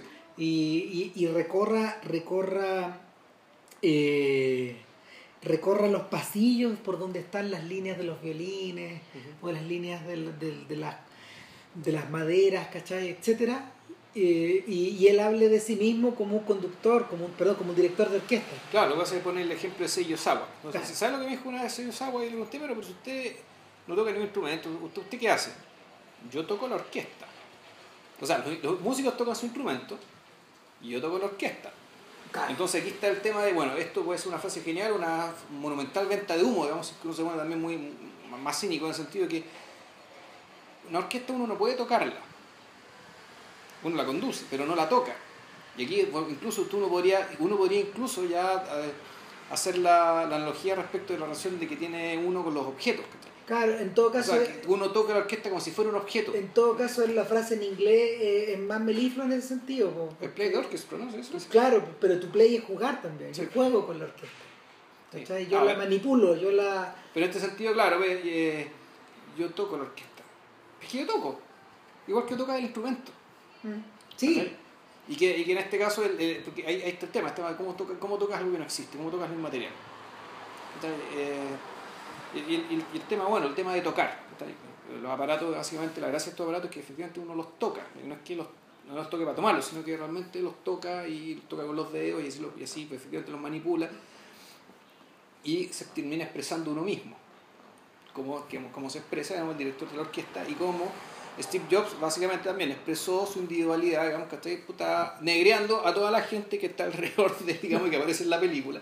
Eh, hay algunos personajes interesantísimos. A ver, el, a ver, otra decisión, que hay una segunda decisión que, que, que yo dije eran dos decisiones, un, dos decisiones. Una decisión tenía que ver con... ¿Cuál era la primera decisión? no, pero la segunda decisión está súper clara y tiene que ver con Fassbender. Claro, eso lo hablamos ruido. ¿Por qué la, la- la decisión de no mover, no gastar un gramo de polvo de maquillaje Nada. para hacer que Michael Fassbender se parezca en algo a Steve Jobs cuando no se parece en nada? Y eso es fascinante. Y eso es, es tan revolucionario, es- es- o sea, más que revolucionario, es tan atípico. Y es realidad. profundamente teatral también. Sí, pero es absolutamente anti, anti-Oscar, ¿cachai? anti-tradición americana, digamos, ¿cachai? sea, donde te premian por tu maquillaje, te premian porque te pareces a alguien. De hecho, elegir a este weón significó perder el Oscar. O sea, eh, perder los otros Oscars. Porque Fassbender está nominado. Sí, él está nominado. Y era lógico que estuviera nominado. Pero, pero significó perder la. perder el scope de las otras cosas. La, la película pierde valor en cierta medida. Aunque tú no lo creas. Sí, yo te digo. Puta, pero es que pierde nomás. Además, bueno, hay otras consideraciones. Ya vamos a hablar de eso, de por qué en el fondo sacó solo nominaciones al, a la actuación. Claro, y eso que. Y, y a mí la mejor actuación de la película. O sea, son dos actuaciones de la película que son memorables. O sea, a ver, está la actuación de Fassbender, que es notable, ¿cachai? Pero el personaje de Joanna Hoffman es un personaje inolvidable, ¿cachai? Que está nominado. Pero otro personaje que merecía Oscar, ¿cachai? Es el de John Scully, eh, de Jeff Daniels.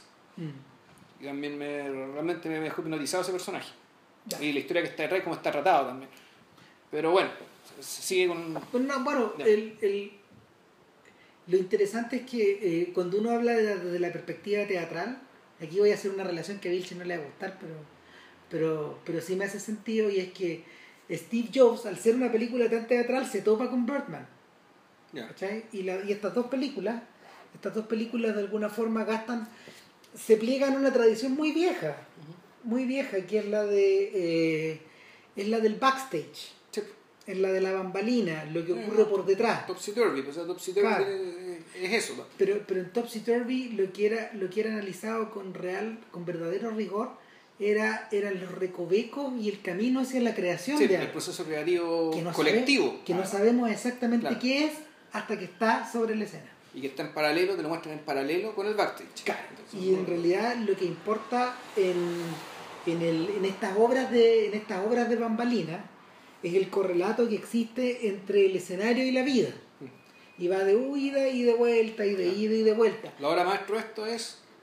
¿Cuál es la obra maestra? Puta, la obra maestra de esto yo creo que, o sea, hay que, que, que, que, que, hay que ir Hay para varias, atrás, hay hay varias, que ir pero- para atrás a buscarla. Yo creo que, yo, pero yo creo que esto está, esto está definido entre la calle, entre la calle 42 y los zapatillas rojas. Ya. ¿Cachai? En- ¿Por qué? ¿A qué me refiero? ¿Por, por qué me refiero a eso? Para mí es Opening Night, pero bueno. Sí, no, pero lo que pasa es que, no, es que Opening Night es más que eso. Opening Night, no, es que por eso mismo, ¿cachai? Sí. Precisamente, ah, porque ya te, te- la Sí, cuestión no. se explota hacia la dirección Claro, digamos, lo, que lo pasa es que Opening Night al mismo tiempo es la culminación. eh, Opening Night es la, culmina, es, una- es- es la culminación de la carrera de John Cassavetes. Entonces, por fuerza tiene que ser más importante que esto. ¿Cachai? Porque en el fondo, no sé, pues ahí tenía una película acerca como de. No solo del teatro y de la vida y del arte, sino que de la familia, de pareja, del yo, de la relación de pareja, la locura, la cordura, Mm. etcétera. Pero eh, en el, en el caso de este el- lo que pasa es que este lo que pasa es que este subgénero es muy humilde weón. Sí, ese, ese es el, ese es el problema es extremadamente humilde ¿Por qué humilde? porque partió hecho con nada finalmente lo que hacen estos huevones lo que hacen estos huevones cuando hacen una, un- una obra de bambalina lo que, lo que hacen es fabricar con lo que está detrás de tu escenario tú das, tú das vuelta el Sí, claro. escenario y es un escenario también O sea, no, en el fondo es, es dar- eh, no, pero, pero me, me refiero a físicamente. Sí. Si esta- estas obras nacieron en el fondo porque cuando necesitaban recrear, recre- hacer otra obra más, lo que hacían era dar vuelta a la wea. No, claro, pero la intuición que está detrás, que es la idea, mí, la, idea es que alguien en algún momento se dio cuenta que bueno, es mucho más interesante lo que pasa atrás que lo que pasa adelante.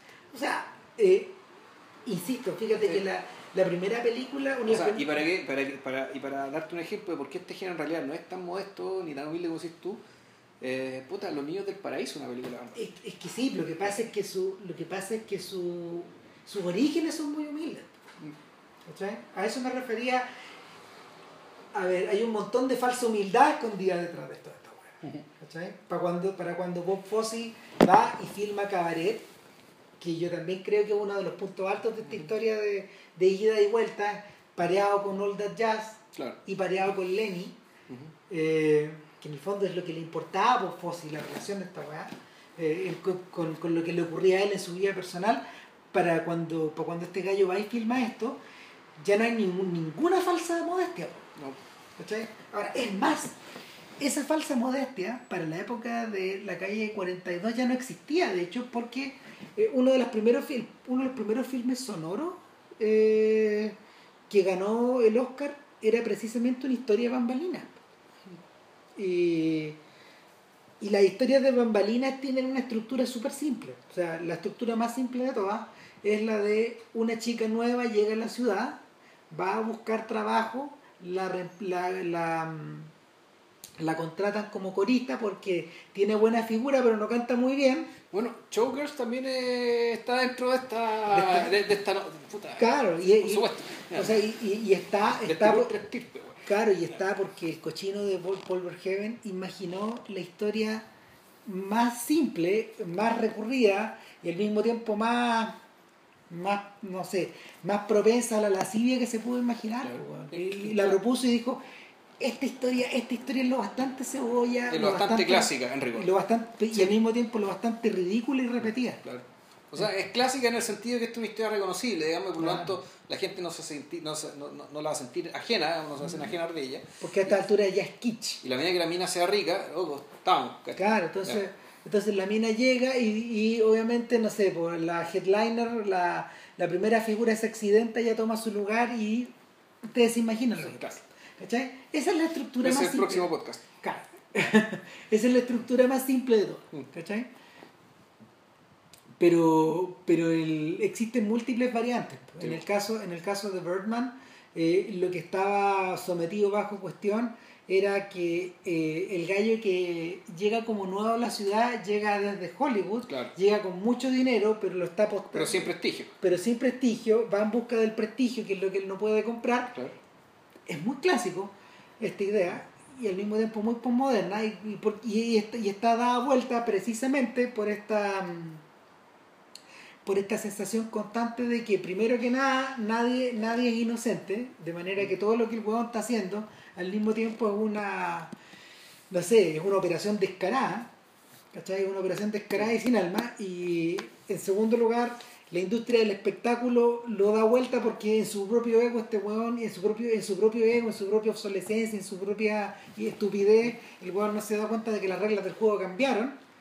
Y en tercer lugar, la misma película juega a reírse de él eh, eh, utilizando una puesta en escena que también es constantemente descarada. Mira, hoy día Roger Cosa, este, este crítico de cine que está haciendo unas charlas en, y que odia a Birdman, de hecho, eh, que está haciendo unas charlas en la Católica, él dijo eh, lo que me, es que la odia. Lo, que me jode y me rejode de Birdman, lo dijo de esa forma, eh, es en el fondo esta esta falsa modestia.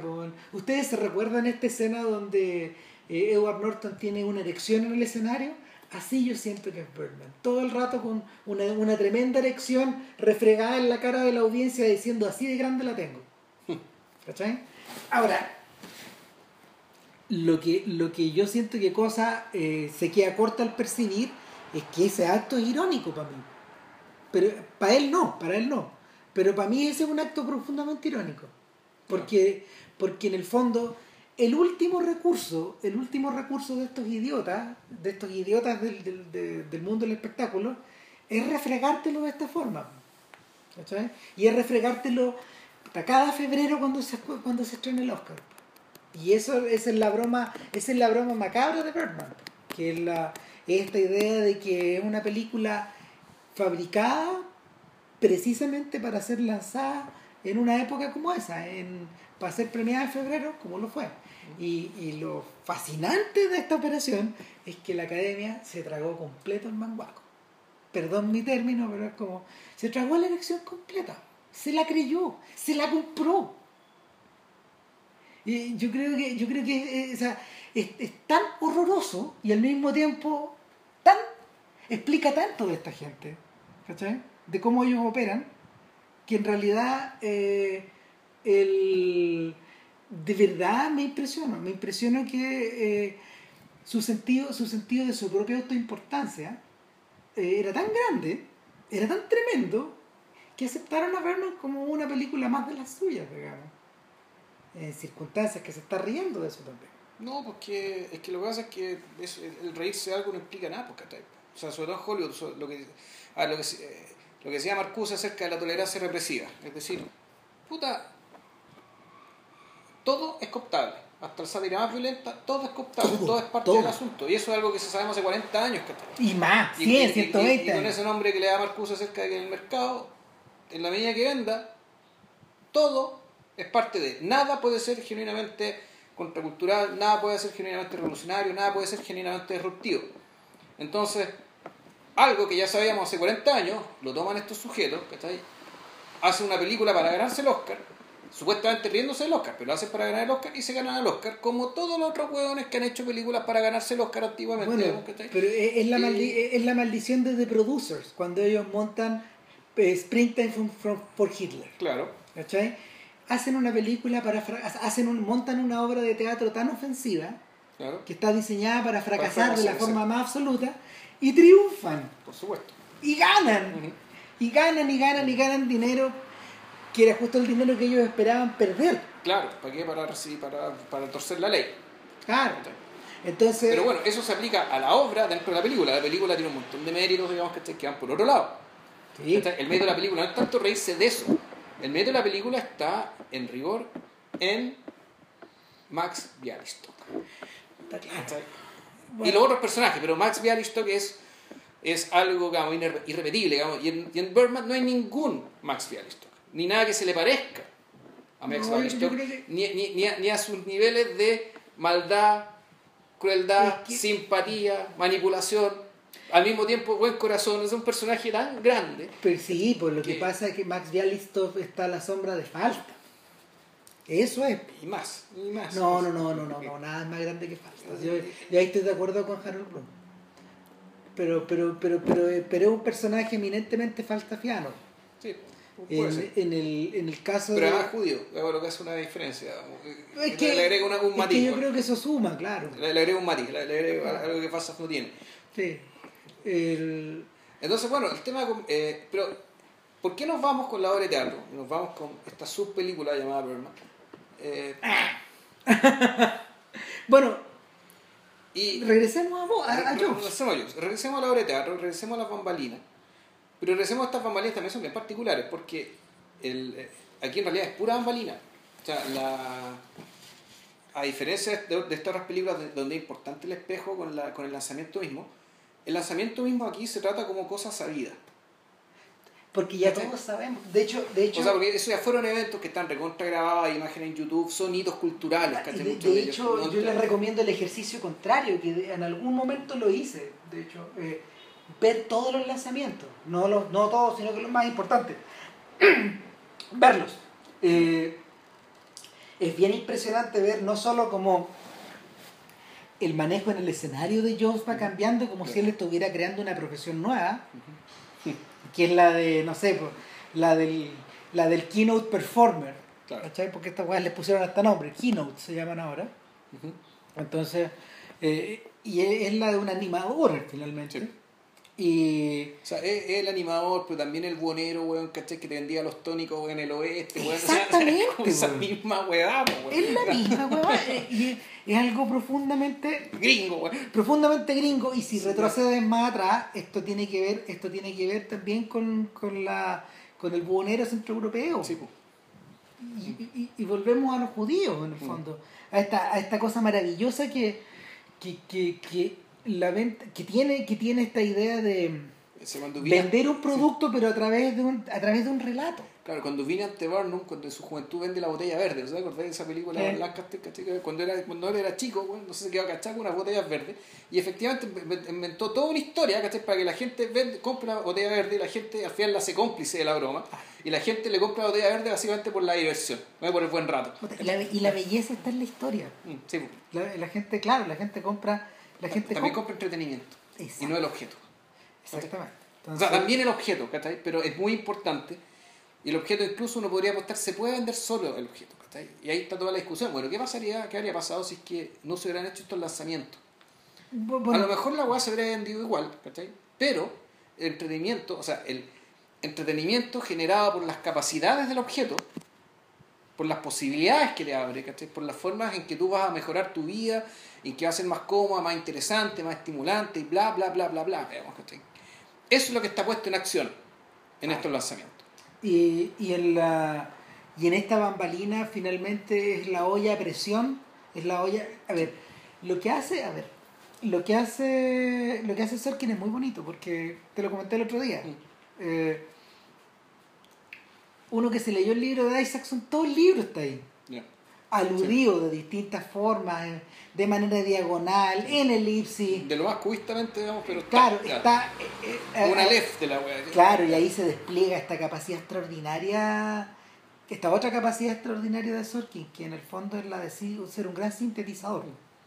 No de una historia, sino que al mismo tiempo como de ánimos, de estados de ánimo, de, de incluso de formas de contar una historia, además, porque él imagina for, formatos, Sí. estructuras, esquinas, eh, ta.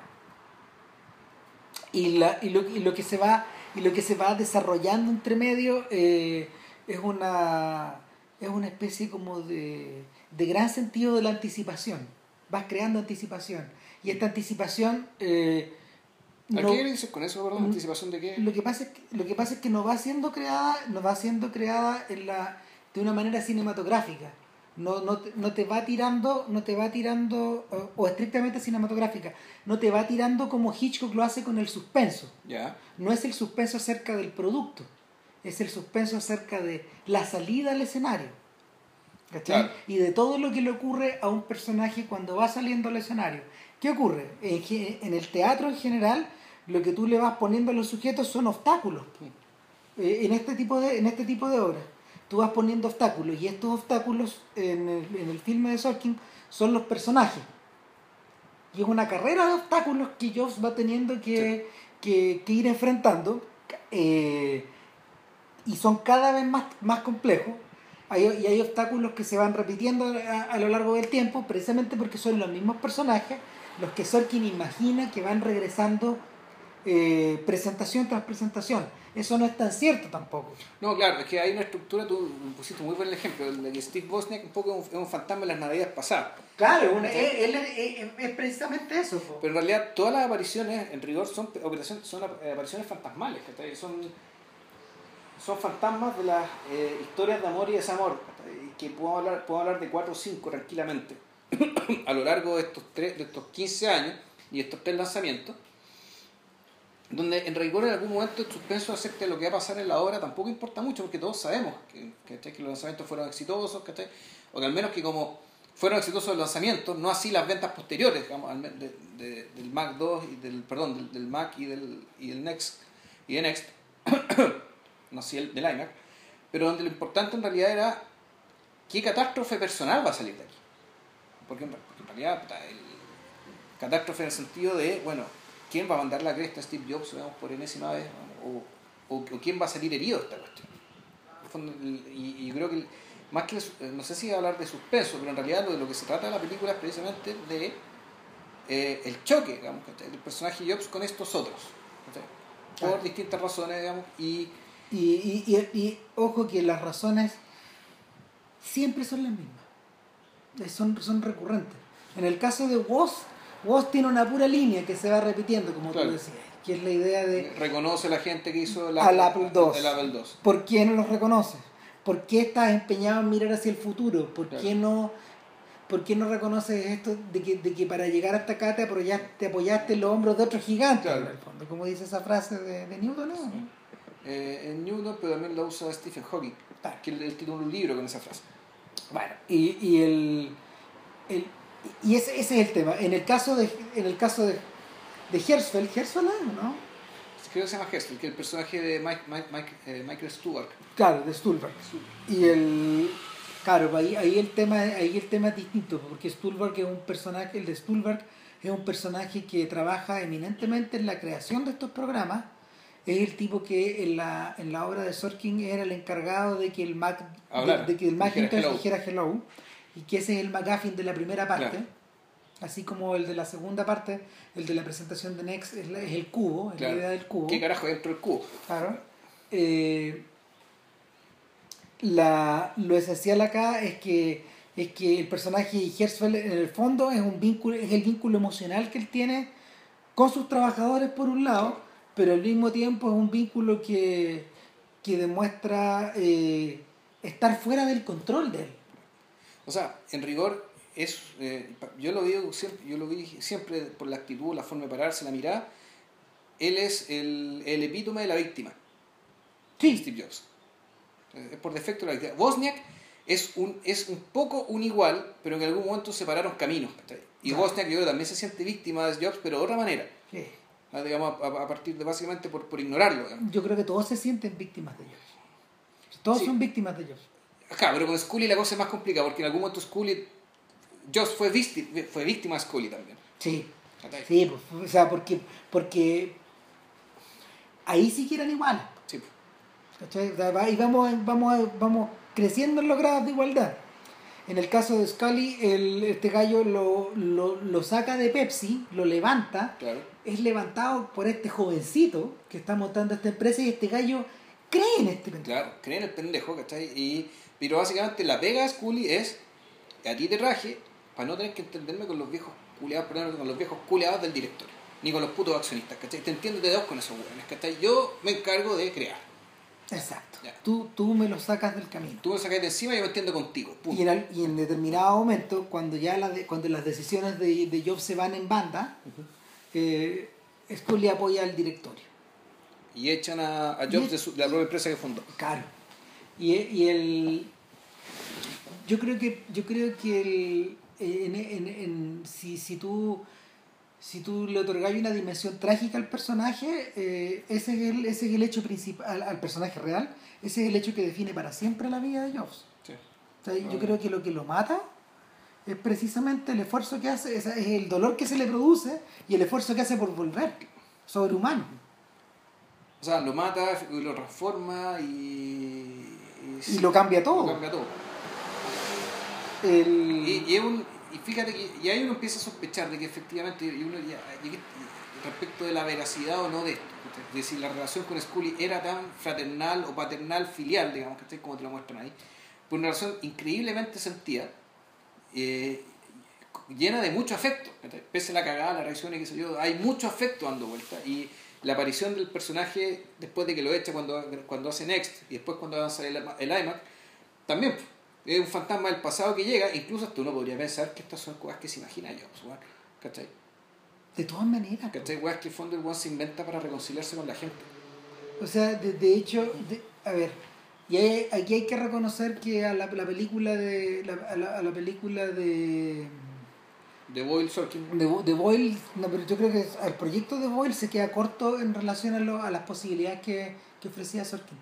Porque tal como tú dices, el, la, idea de, la, la idea de hacer las paces o la idea de encontrar un punto de equilibrio para poder salir al escenario o, o un punto o un punto también de vértigo suficiente para poder salir al escenario con esa adrenalina eh, proviene también de un deseo como de, de manipular fantasiosamente la realidad a tu propio a, a- a- tu propio a, lo que te rodea digamos a lo que está cerca tuyo Y que algo además que es muy de- también algo muy de Jobs. ¿no? Sí, ha sido un gesto muy jobsiano esto al de terminar manipulando digamos, el asunto respecto de tu propio eh, de tu propia necesidad ¿cachai? en virtud de tu propósito, en este caso de que la presentación se bien del foco que habla. claro ¿Cachai? Entonces, en realidad, claro, la, la, peli- la película, y ahí viene el, el punto que mucha gente discute, que- pero tú, el tema de la hija, ¿cachai? con la cual termina reconciliada, supuestamente Jobs murió peleado con esa hija. entiendo que sí ¿cachai? Que de- eh, por esta película, en realidad, la, la culminación de todo esto, y aquí, bueno, tal vez spoiler, que se yo, paren la hueá, ¿cachai? Escúchela después de que vean la claro pero pero en el fondo el punto central es Lisa Claro. que así como así como la, las excusas que, que Sorkin se inventa son los lanzamientos todo revierte a Lisa Claro. y a esta idea de que eh, en Jobs hay un punto negro como eh, en este Jobs de esta película porque el personaje tenía muchos otros pero es esta idea de no reconocer a una hija como tuya incluso habiendo sido un hijo natural pues, Claro. y tú tienes un hijo natural y no lo reconoces. Que, es el, que me imagino que, que es el acto más desgraciado que puede, que puede en, en principio, mirado de lejos obviamente, Claro. cometer un padre que a su vez tuvo ese mismo origen. Claro. ¿Cachai? ¿Cómo? O, o, o lo- o por otro lado, dan- dando, damos vuelta al- dando, vuelta a la, dando vuelta a la argumentación. Es extrañamente simétrico el hecho de volver de rechazar a alguien de la misma forma que te rechazaron a ti. Cl- Claro, pero eh, no sabemos si por las mismas razones por la cual fue rechazado, pero las razones por la cual... Pero de la misma forma. Es la misma forma y, y las razones están súper claras en términos de cómo se comporta, en términos de, puta, de que no le da plata, estando cagando, cagando en plata, no le da plata a la, a la mamá de la niña. Claro, pues la- eh, estaban, estaban dependiendo del Estado. Claro, el de la beneficencia. Entonces, eso implica... eh, eh, la, la forma de actuar es la forma de actuar propia de quien en realidad no quiere un involucramiento alguno. O de, Básicamente de- es, de- es gente que actúa como si esto no existiera. o de alguien que pone mucha distancia. como esto que no debió haber pasado, ¿por qué? Porque efectivamente es, es- eso implica, meterse implica involucrarse, Se dejar com- que estos otros se metan se, a medida, que me se- saquen del foco. se comentó mucho, de hecho, cuando eh, Bill Gates se retira de, de, se, ¿De re- Microsoft? se- se retira de Microsoft y hace su gran acto de su gran acto de filantropía. Bill Melinda Gates. Claro, eh, en, el- en, ese, en ese mismo momento se le preguntó, o sea, se le preguntó a Jobs qué pensaba, digamos, y él, y él mismo él dejó claro que él no creía en esa filantropía y que él no realizaba actos filantrópicos. ¿Cachai? Y que era una pregunta y que, que mucha gente se la hizo, pero él no era Warren Buffett en el fondo, para efectos. Y, y nada, pues el tema, el tema con Lisa va retornando eh, de una forma cada vez más desgarrada. Eh, el Sorkin utiliza, la, utiliza a esta chiquilla que va creciendo como para también reflejarle a Jobs sus propias posibilidades y sus propios límites.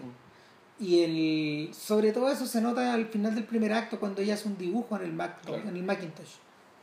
Y, y es un dibujo que el tipo guarda y que se lo muestra en la última, en la última escena a esta Claro, también un McAfee, porque en el fondo eso, eh, eso para Jobs creo que es la única vez en la película en que él se encuentra sorprendido. Claro. Donde desde otro, desde el otro, llega algo que él no tenía contemplado, no tenía considerado, donde llega básicamente un regalo del cielo. Claro. Que- Esto es más importante que el hello del computador. Claro, en el fondo, eh, ese, ese es realmente el espejo en el cual quiere mirar su aparato, digamos, las capacidades de su aparato y básicamente que hasta un niño lo puede usar y que un niño le puede dar vida. Entonces, Claro. y, la- que un, y que un niño crea una cosa que está más allá que de- del propio creador Claro. digamos, del, del aparato. Entonces, por una parte está eso. El personaje de la niña también, en, la- en la seg- en el segundo acto, cuando ya están arriba de las bambalinas, están en los, en, en los focos arriba. Están en la parrilla focos, de las en la luces. parrilla de las luces, claro. Empiezan a conversar acerca de esta canción de Johnny Mitchell. Both Sides Both Now. Sides Now, claro, y, y- Que todo esto salió en Mad Men. Salió en Mad Men, el- pero no la versión. Y ahí está también la discusión respecto de, la vers- de las versiones, porque en el fondo estoy escuchando una canción dos veces. Que es una canción que tiene una versión muy infantil, que es la versión de Judy Collins, ¿cachai? que es la que aparece en Mad Men. Exactamente. ¿cachai? Y la versión de, eh, de De Johnny Mitchell, Mitchell. que es una versión bastante más lúgubre y más quieta, calmada y más así casi minimalista.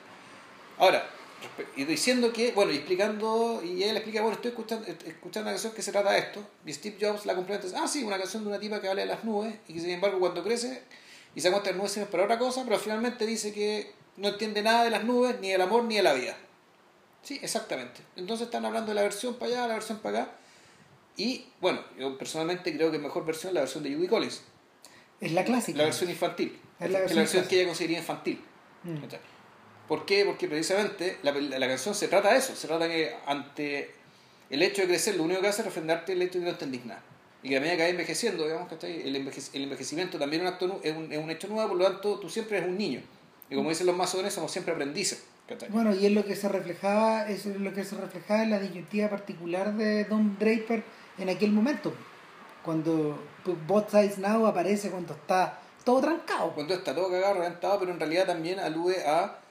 eh, porque es el momento en que lleva a, a Sally y al otro niño a ver su casa.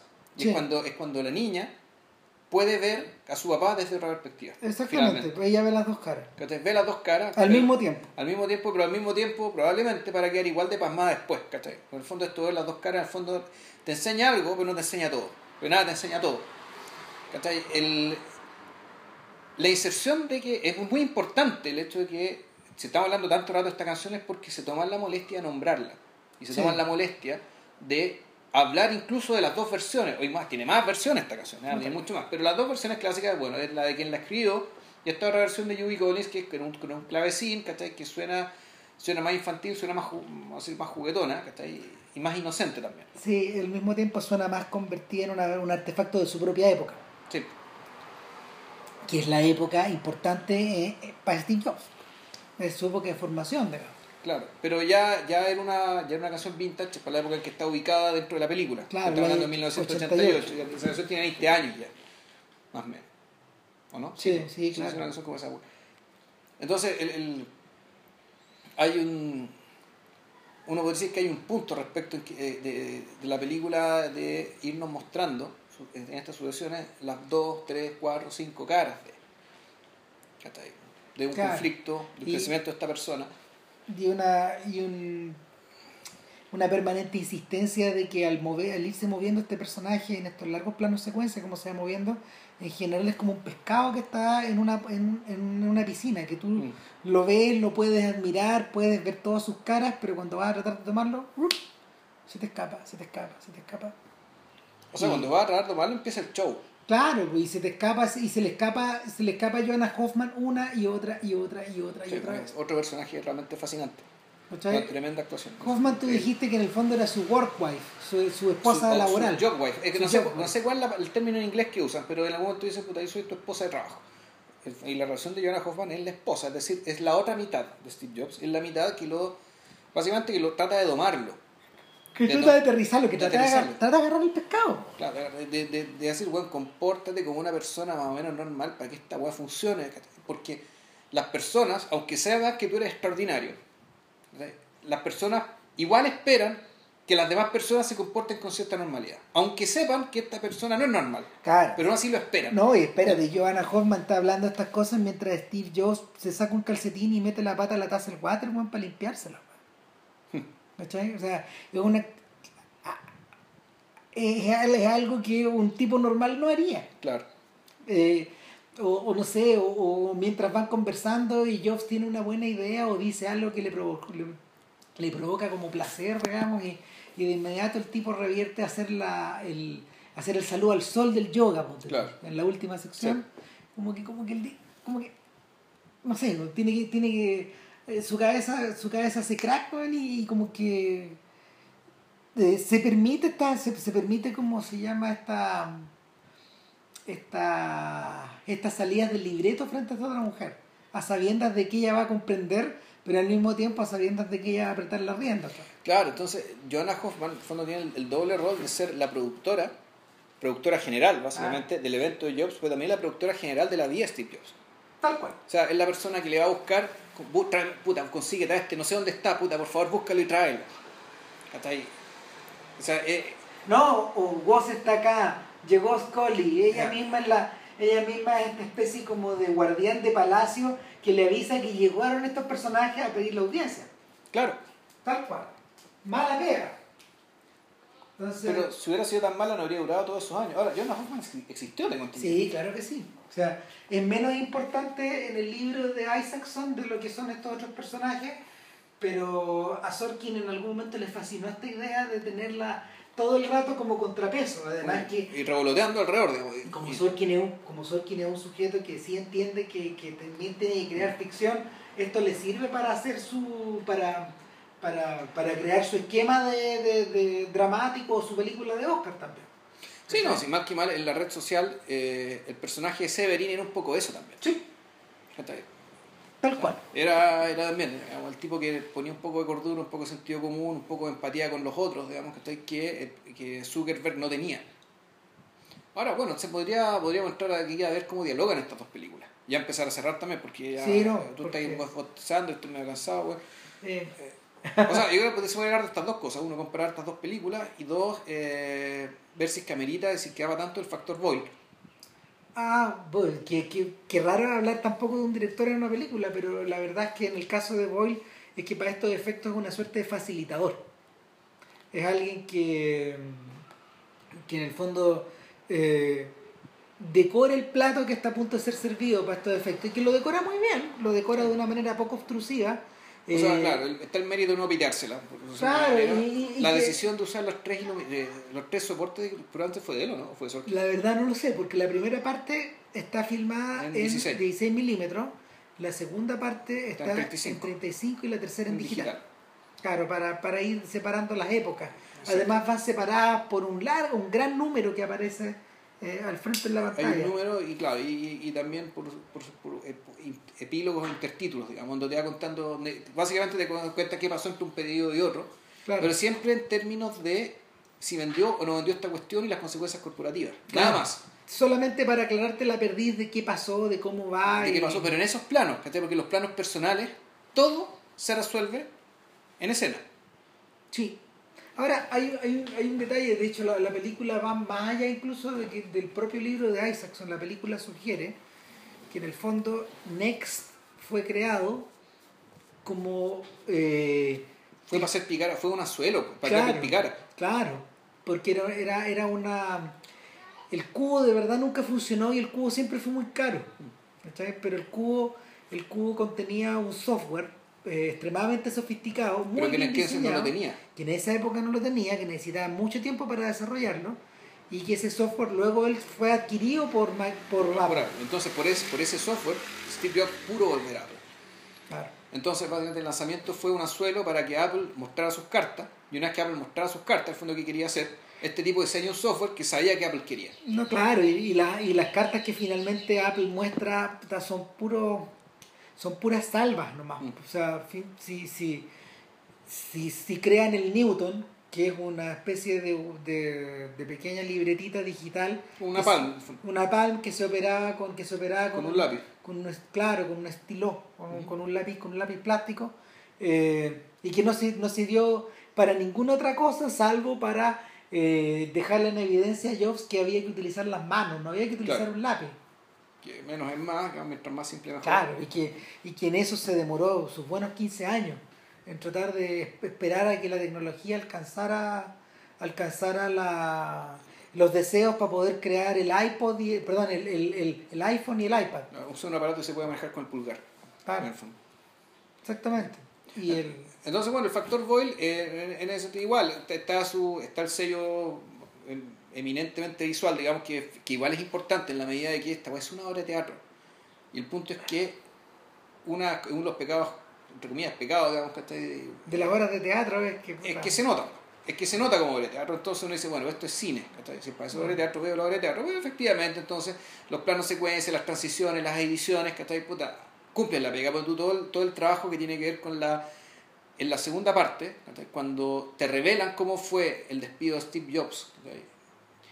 Está hecho con un montaje paralelo que es bastante ameno, bien entretenido. La fotografía de esa, de esa sesión es como, es como ni siquiera de noir, es como de Sin City, weón. Sí, ¿Cachai? Completamente- Lleno de siluetas oscuras, de siluetas oscuras con iluminaciones muy tenues, digamos, ¿cachai? Que te mostraban las figuras. completamente abstracta. Mm. Claro. Y yo creo que ahí es bien, ahí, ahí se nota, ahí se nota Boyle por detrás y son bastante cortos y bastante hábiles todos estos momentos de flashback, que son muy simples. O sea, son muy simples, son, efectivamente, son muy económicos, muy veloces, te lo explican todo con, con bastante claridad, en rigor.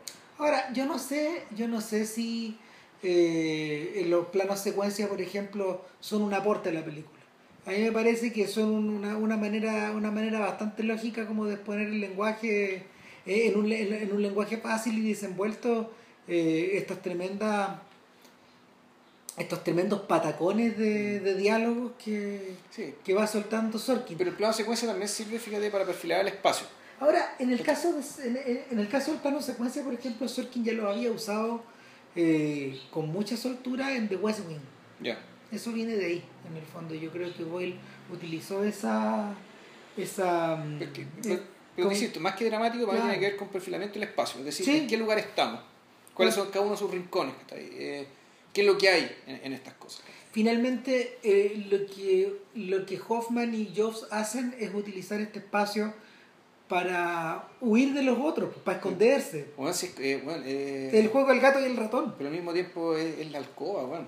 es como la alcoba de un matrimonio. bueno. Es la alcoba de un matrimonio, pero al mismo tiempo es la entrada y la salida de un laberinto. Mm.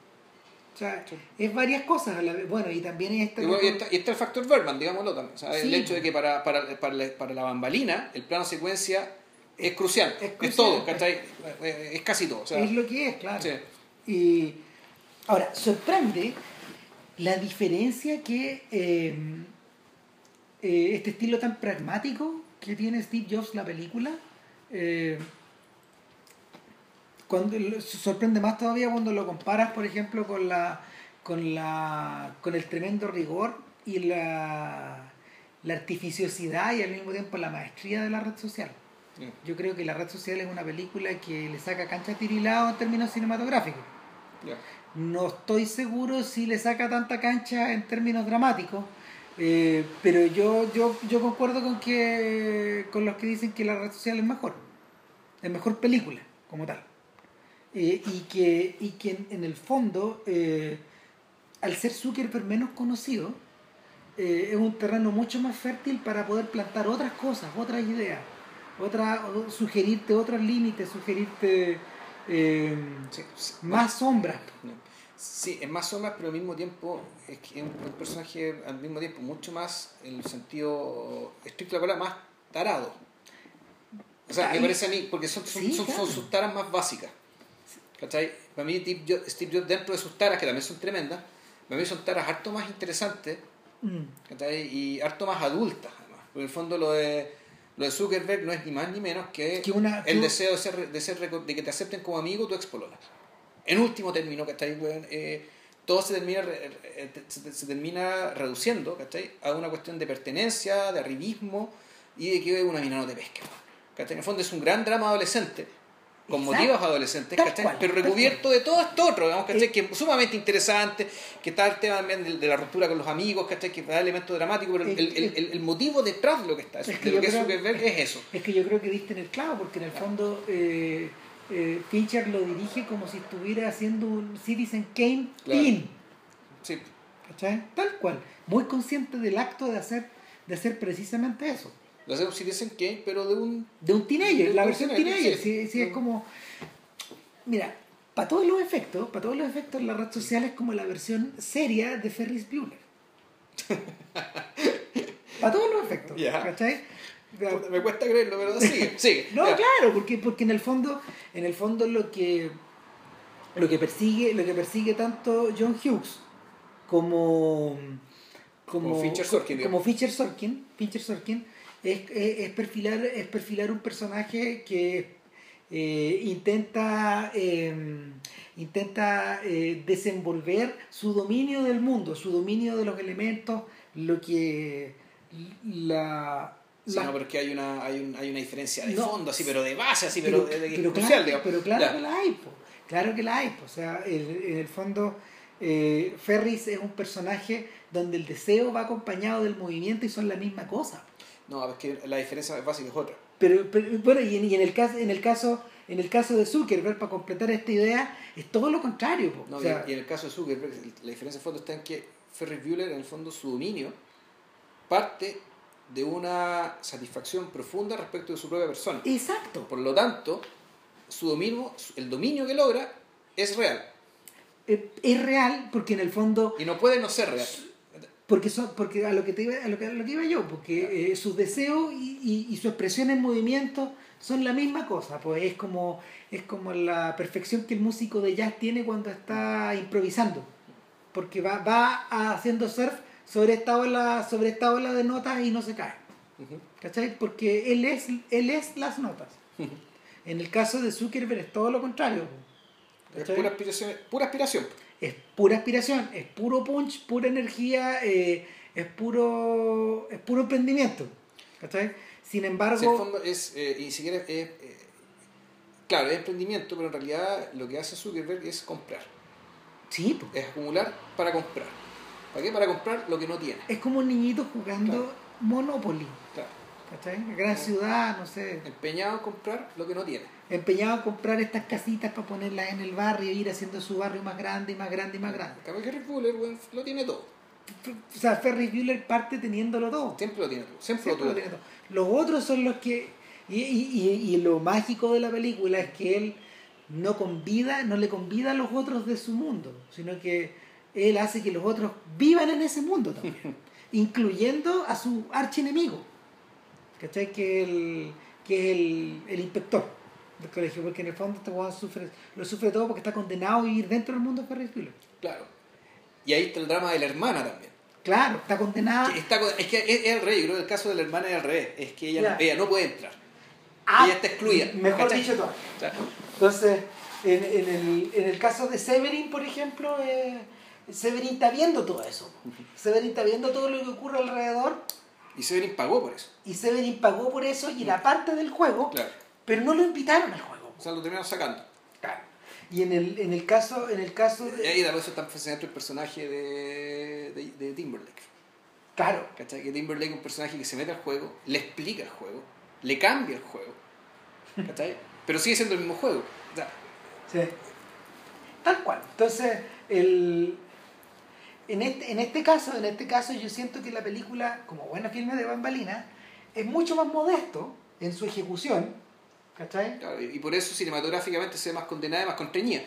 También, y, y en parte por eso, y aquí podemos ir ya cerrando, porque esa es la razón de por qué tiene tan pocas nominaciones al Oscar, porque en el fondo del Oscar, volvemos a esta idea, a la idea de lo de Bergman, premia la grandiosidad, Sí. está hecho para eso, no, no, no, hay que, no hay que pasar, no hay, no hay que ser, ¿cómo se llama? No, O sea, yo creo que pasa por, pasa por olas, ¿no? O sea, hay periodos Sí, que se claro premia, o que sea, sí. por algo le dan premio a gente como uno. No, y por, O algo el, el, el artista también saca un premio, digamos, cuando la, cuando la cuando la academia siente que tiene que, no sé, autoflagelarse un poco. Pero en el caso de Birdman, eh, está... Birdman era una- un artefacto perversamente hecho eh, para estos efectos porque eh, mete la grandiosidad en un envase pequeñito. ¿cachai? O aparentemente pequeño. Entonces, en el caso de... En el caso de Pero, o sea, aparentemente pequeño con el objetivo de que de dar la impresión de la película, la película, la impresión de la película del desborde. Que siempre algo se está saliendo de la siempre algo se está saliendo, se está saliendo, Claro. se está saliendo. O sea, la cuestión se desborda permanentemente. Eh, y, y- por eso es el contrario de Boyhood, que es una Mm. película que es pequeña, pero que tiene ribetes grandiosos. Es al Ujú. revés. en el fondo, tú ves lo grandiosa que es, pero sigue siendo pequeña y modesta siempre. Sí. Y, y es por eso que esa carrera, esa carrera entre esos dos filmes era tan fascinante, po. porque un, porque, porque una, una era una, una era el contrario de la otra. Ahora, en el caso de Jobs, no tiene contrario, no tiene contrarios visibles, en parte por pasaron dos cosas. Uno que eh, Universal hizo un trabajo horroroso de marketing de la película. ¿Cachai?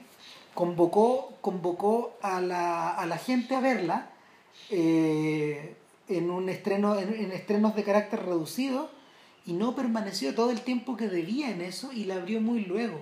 Y al abrirla demasiado luego, el público que tenía que llegar atraído por el, atraído por, el- por el rumor, por el boca a boca, no fue. Y la película se hundió como guatapique. Chucha. Entonces, O sea, le fue mal como, como película comercial. claro, pues, porque fue una mala operación de marketing, definitivamente. Ya. O sea, eh, al revés de lo que ocurrió con The Hateful Eight, que, que fue una operación de marketing súper calculada y muy, muy esforzada, lentamente, bien controversial, metida con problemas con los pacos, metida con problemas con la violencia, metida con problemas con la exhibición, etcétera Apostando por la grandiosidad. Exactamente. El Super 70, Eh, bla, la- bla, la- bla, claro, pero para estos efectos no han obtenido todos los resultados que podrían, haberlo, po- podrían haber sido tampoco, En términos de denominación, en términos de plata. en términos de plata, porque denominaciones ellos, ellos sabían que no iban a... La- la- era, era mucho. No, sabían que era Jennifer Jason Lee, con suerte Tarantino que quedó fuera de la mesa esta vez, pero pero lo que lo que pasó es que ahí la ejecución fue la- ahí la, ejecu- la ejecución fue perfecta, pero la performance fue mala. ¿Cachai? Es distinto. Y en No el- entiendo la diferencia. No, que la, la ejecución la ejecución de la estrategia de marketing fue súper estuvo súper bien hecha. ¿Ya? Pero la performance de la película en términos comerciales no fue Ah, no estuvo a la altura de o sea la el- el lo- la ejecución del plan de marketing que te llena, te asegura el primer fin de semana, estuvo estupendo. y lo que pasó después, que la cagamos. Claro, y ahora lo que tú tenías es una carrera que está, que está como definida en el fondo por, por tres actores, uno es Spotlight, el otro es The Big Short, y en tercer lugar está The Revenant, que es como el wildcard. The Revenant es la película que ha tenido, eh, que, te- que tiene la el mejor backstory Ya. de, de, no sé, pues, de gasto de plata, escándalo, una estrella metida de por medio, eh, puta, el- un montón de, claro, Los eh, cagazos de la filmación. los cagazos, bueno. la filmación, etcétera y, y, y, tiene a DiCaprio de por medio y ya llegó a los 100 millones al tiro. ¿Cachai? O sea, esta es la película porque DiCaprio se va a ganar el puto Oscar finalmente. Como libro se Claro, están vendiendo así. hay que darle gracias al oso, Ya. claro, al oso de los memes. Y, y el, cuando veáis la escena es la cagada. Ya. Y el, y el, el, el otro, el otro caso, el- los otros dos casos son más interesantes, encuentro yo, porque, porque son realmente más atípicos. Uno es The Big Short, que finalmente es la película flashy, es la película, es la película desbordada que Steve Jobs podría haber sido si no hubiera estado estructurada de esta forma. Claro. Y, y yo creo que el más notable es el caso de, de Spotlight, que es un claro heredero, es un claro heredero de The Wire y del mundo de David Simon y es una película hecha de una manera realmente extraordinaria. Claro, eso lo porque- comentamos cuando vimos, cuando hicimos lo de Show Me a Hero, porque que hablamos de que Claro. parece que hablamos de que este el periodista Que hablamos de Tom McCarthy. de Tom claro. McCarthy, que hacía el periodista trucho, tránsfuga weón, de la última temporada de Wire, que es el que dirige esta película. Claro, y, y Tom McCarthy toma una decisión que en ese sentido es muy parecida a la de, eh, muy parecida a la de Sorkin. O sea, Sorkin dijo el material es de esta forma y lo vamos a presentar de esta manera y aquí vamos nomás. ¿cachai? Y en este caso en Spotlight tienen un tema que, que tienen un tema que es súper sensible en el fondo, Sí. que es la historia de y muy importante porque es la historia de esta investigación de este Sí, del del abuso del el arzobispado de Boston. Claro, pero sobre todo, sobre todo, más que de los abusos, eh, lo que lo que el editor de, No, Boston claro, es lo, que, quería, es lo que pasa en el newsroom, ¿no? O sea, en ese es como el... claro, y es es solo sobre el newsroom y él es es sobre este, un equipo que se llama Spotlight, Ya. que presenta unos cuantos, el informe especial, el contacto. digamos, claro, él presenta unos cuantos temas al año nomás, puede Ya. ser uno, dos, tres, pero desarrollado en forma persistente a través de muchos reportajes. ¿Cachai? Pueden ser hasta 40 reportajes sobre la misma cosa.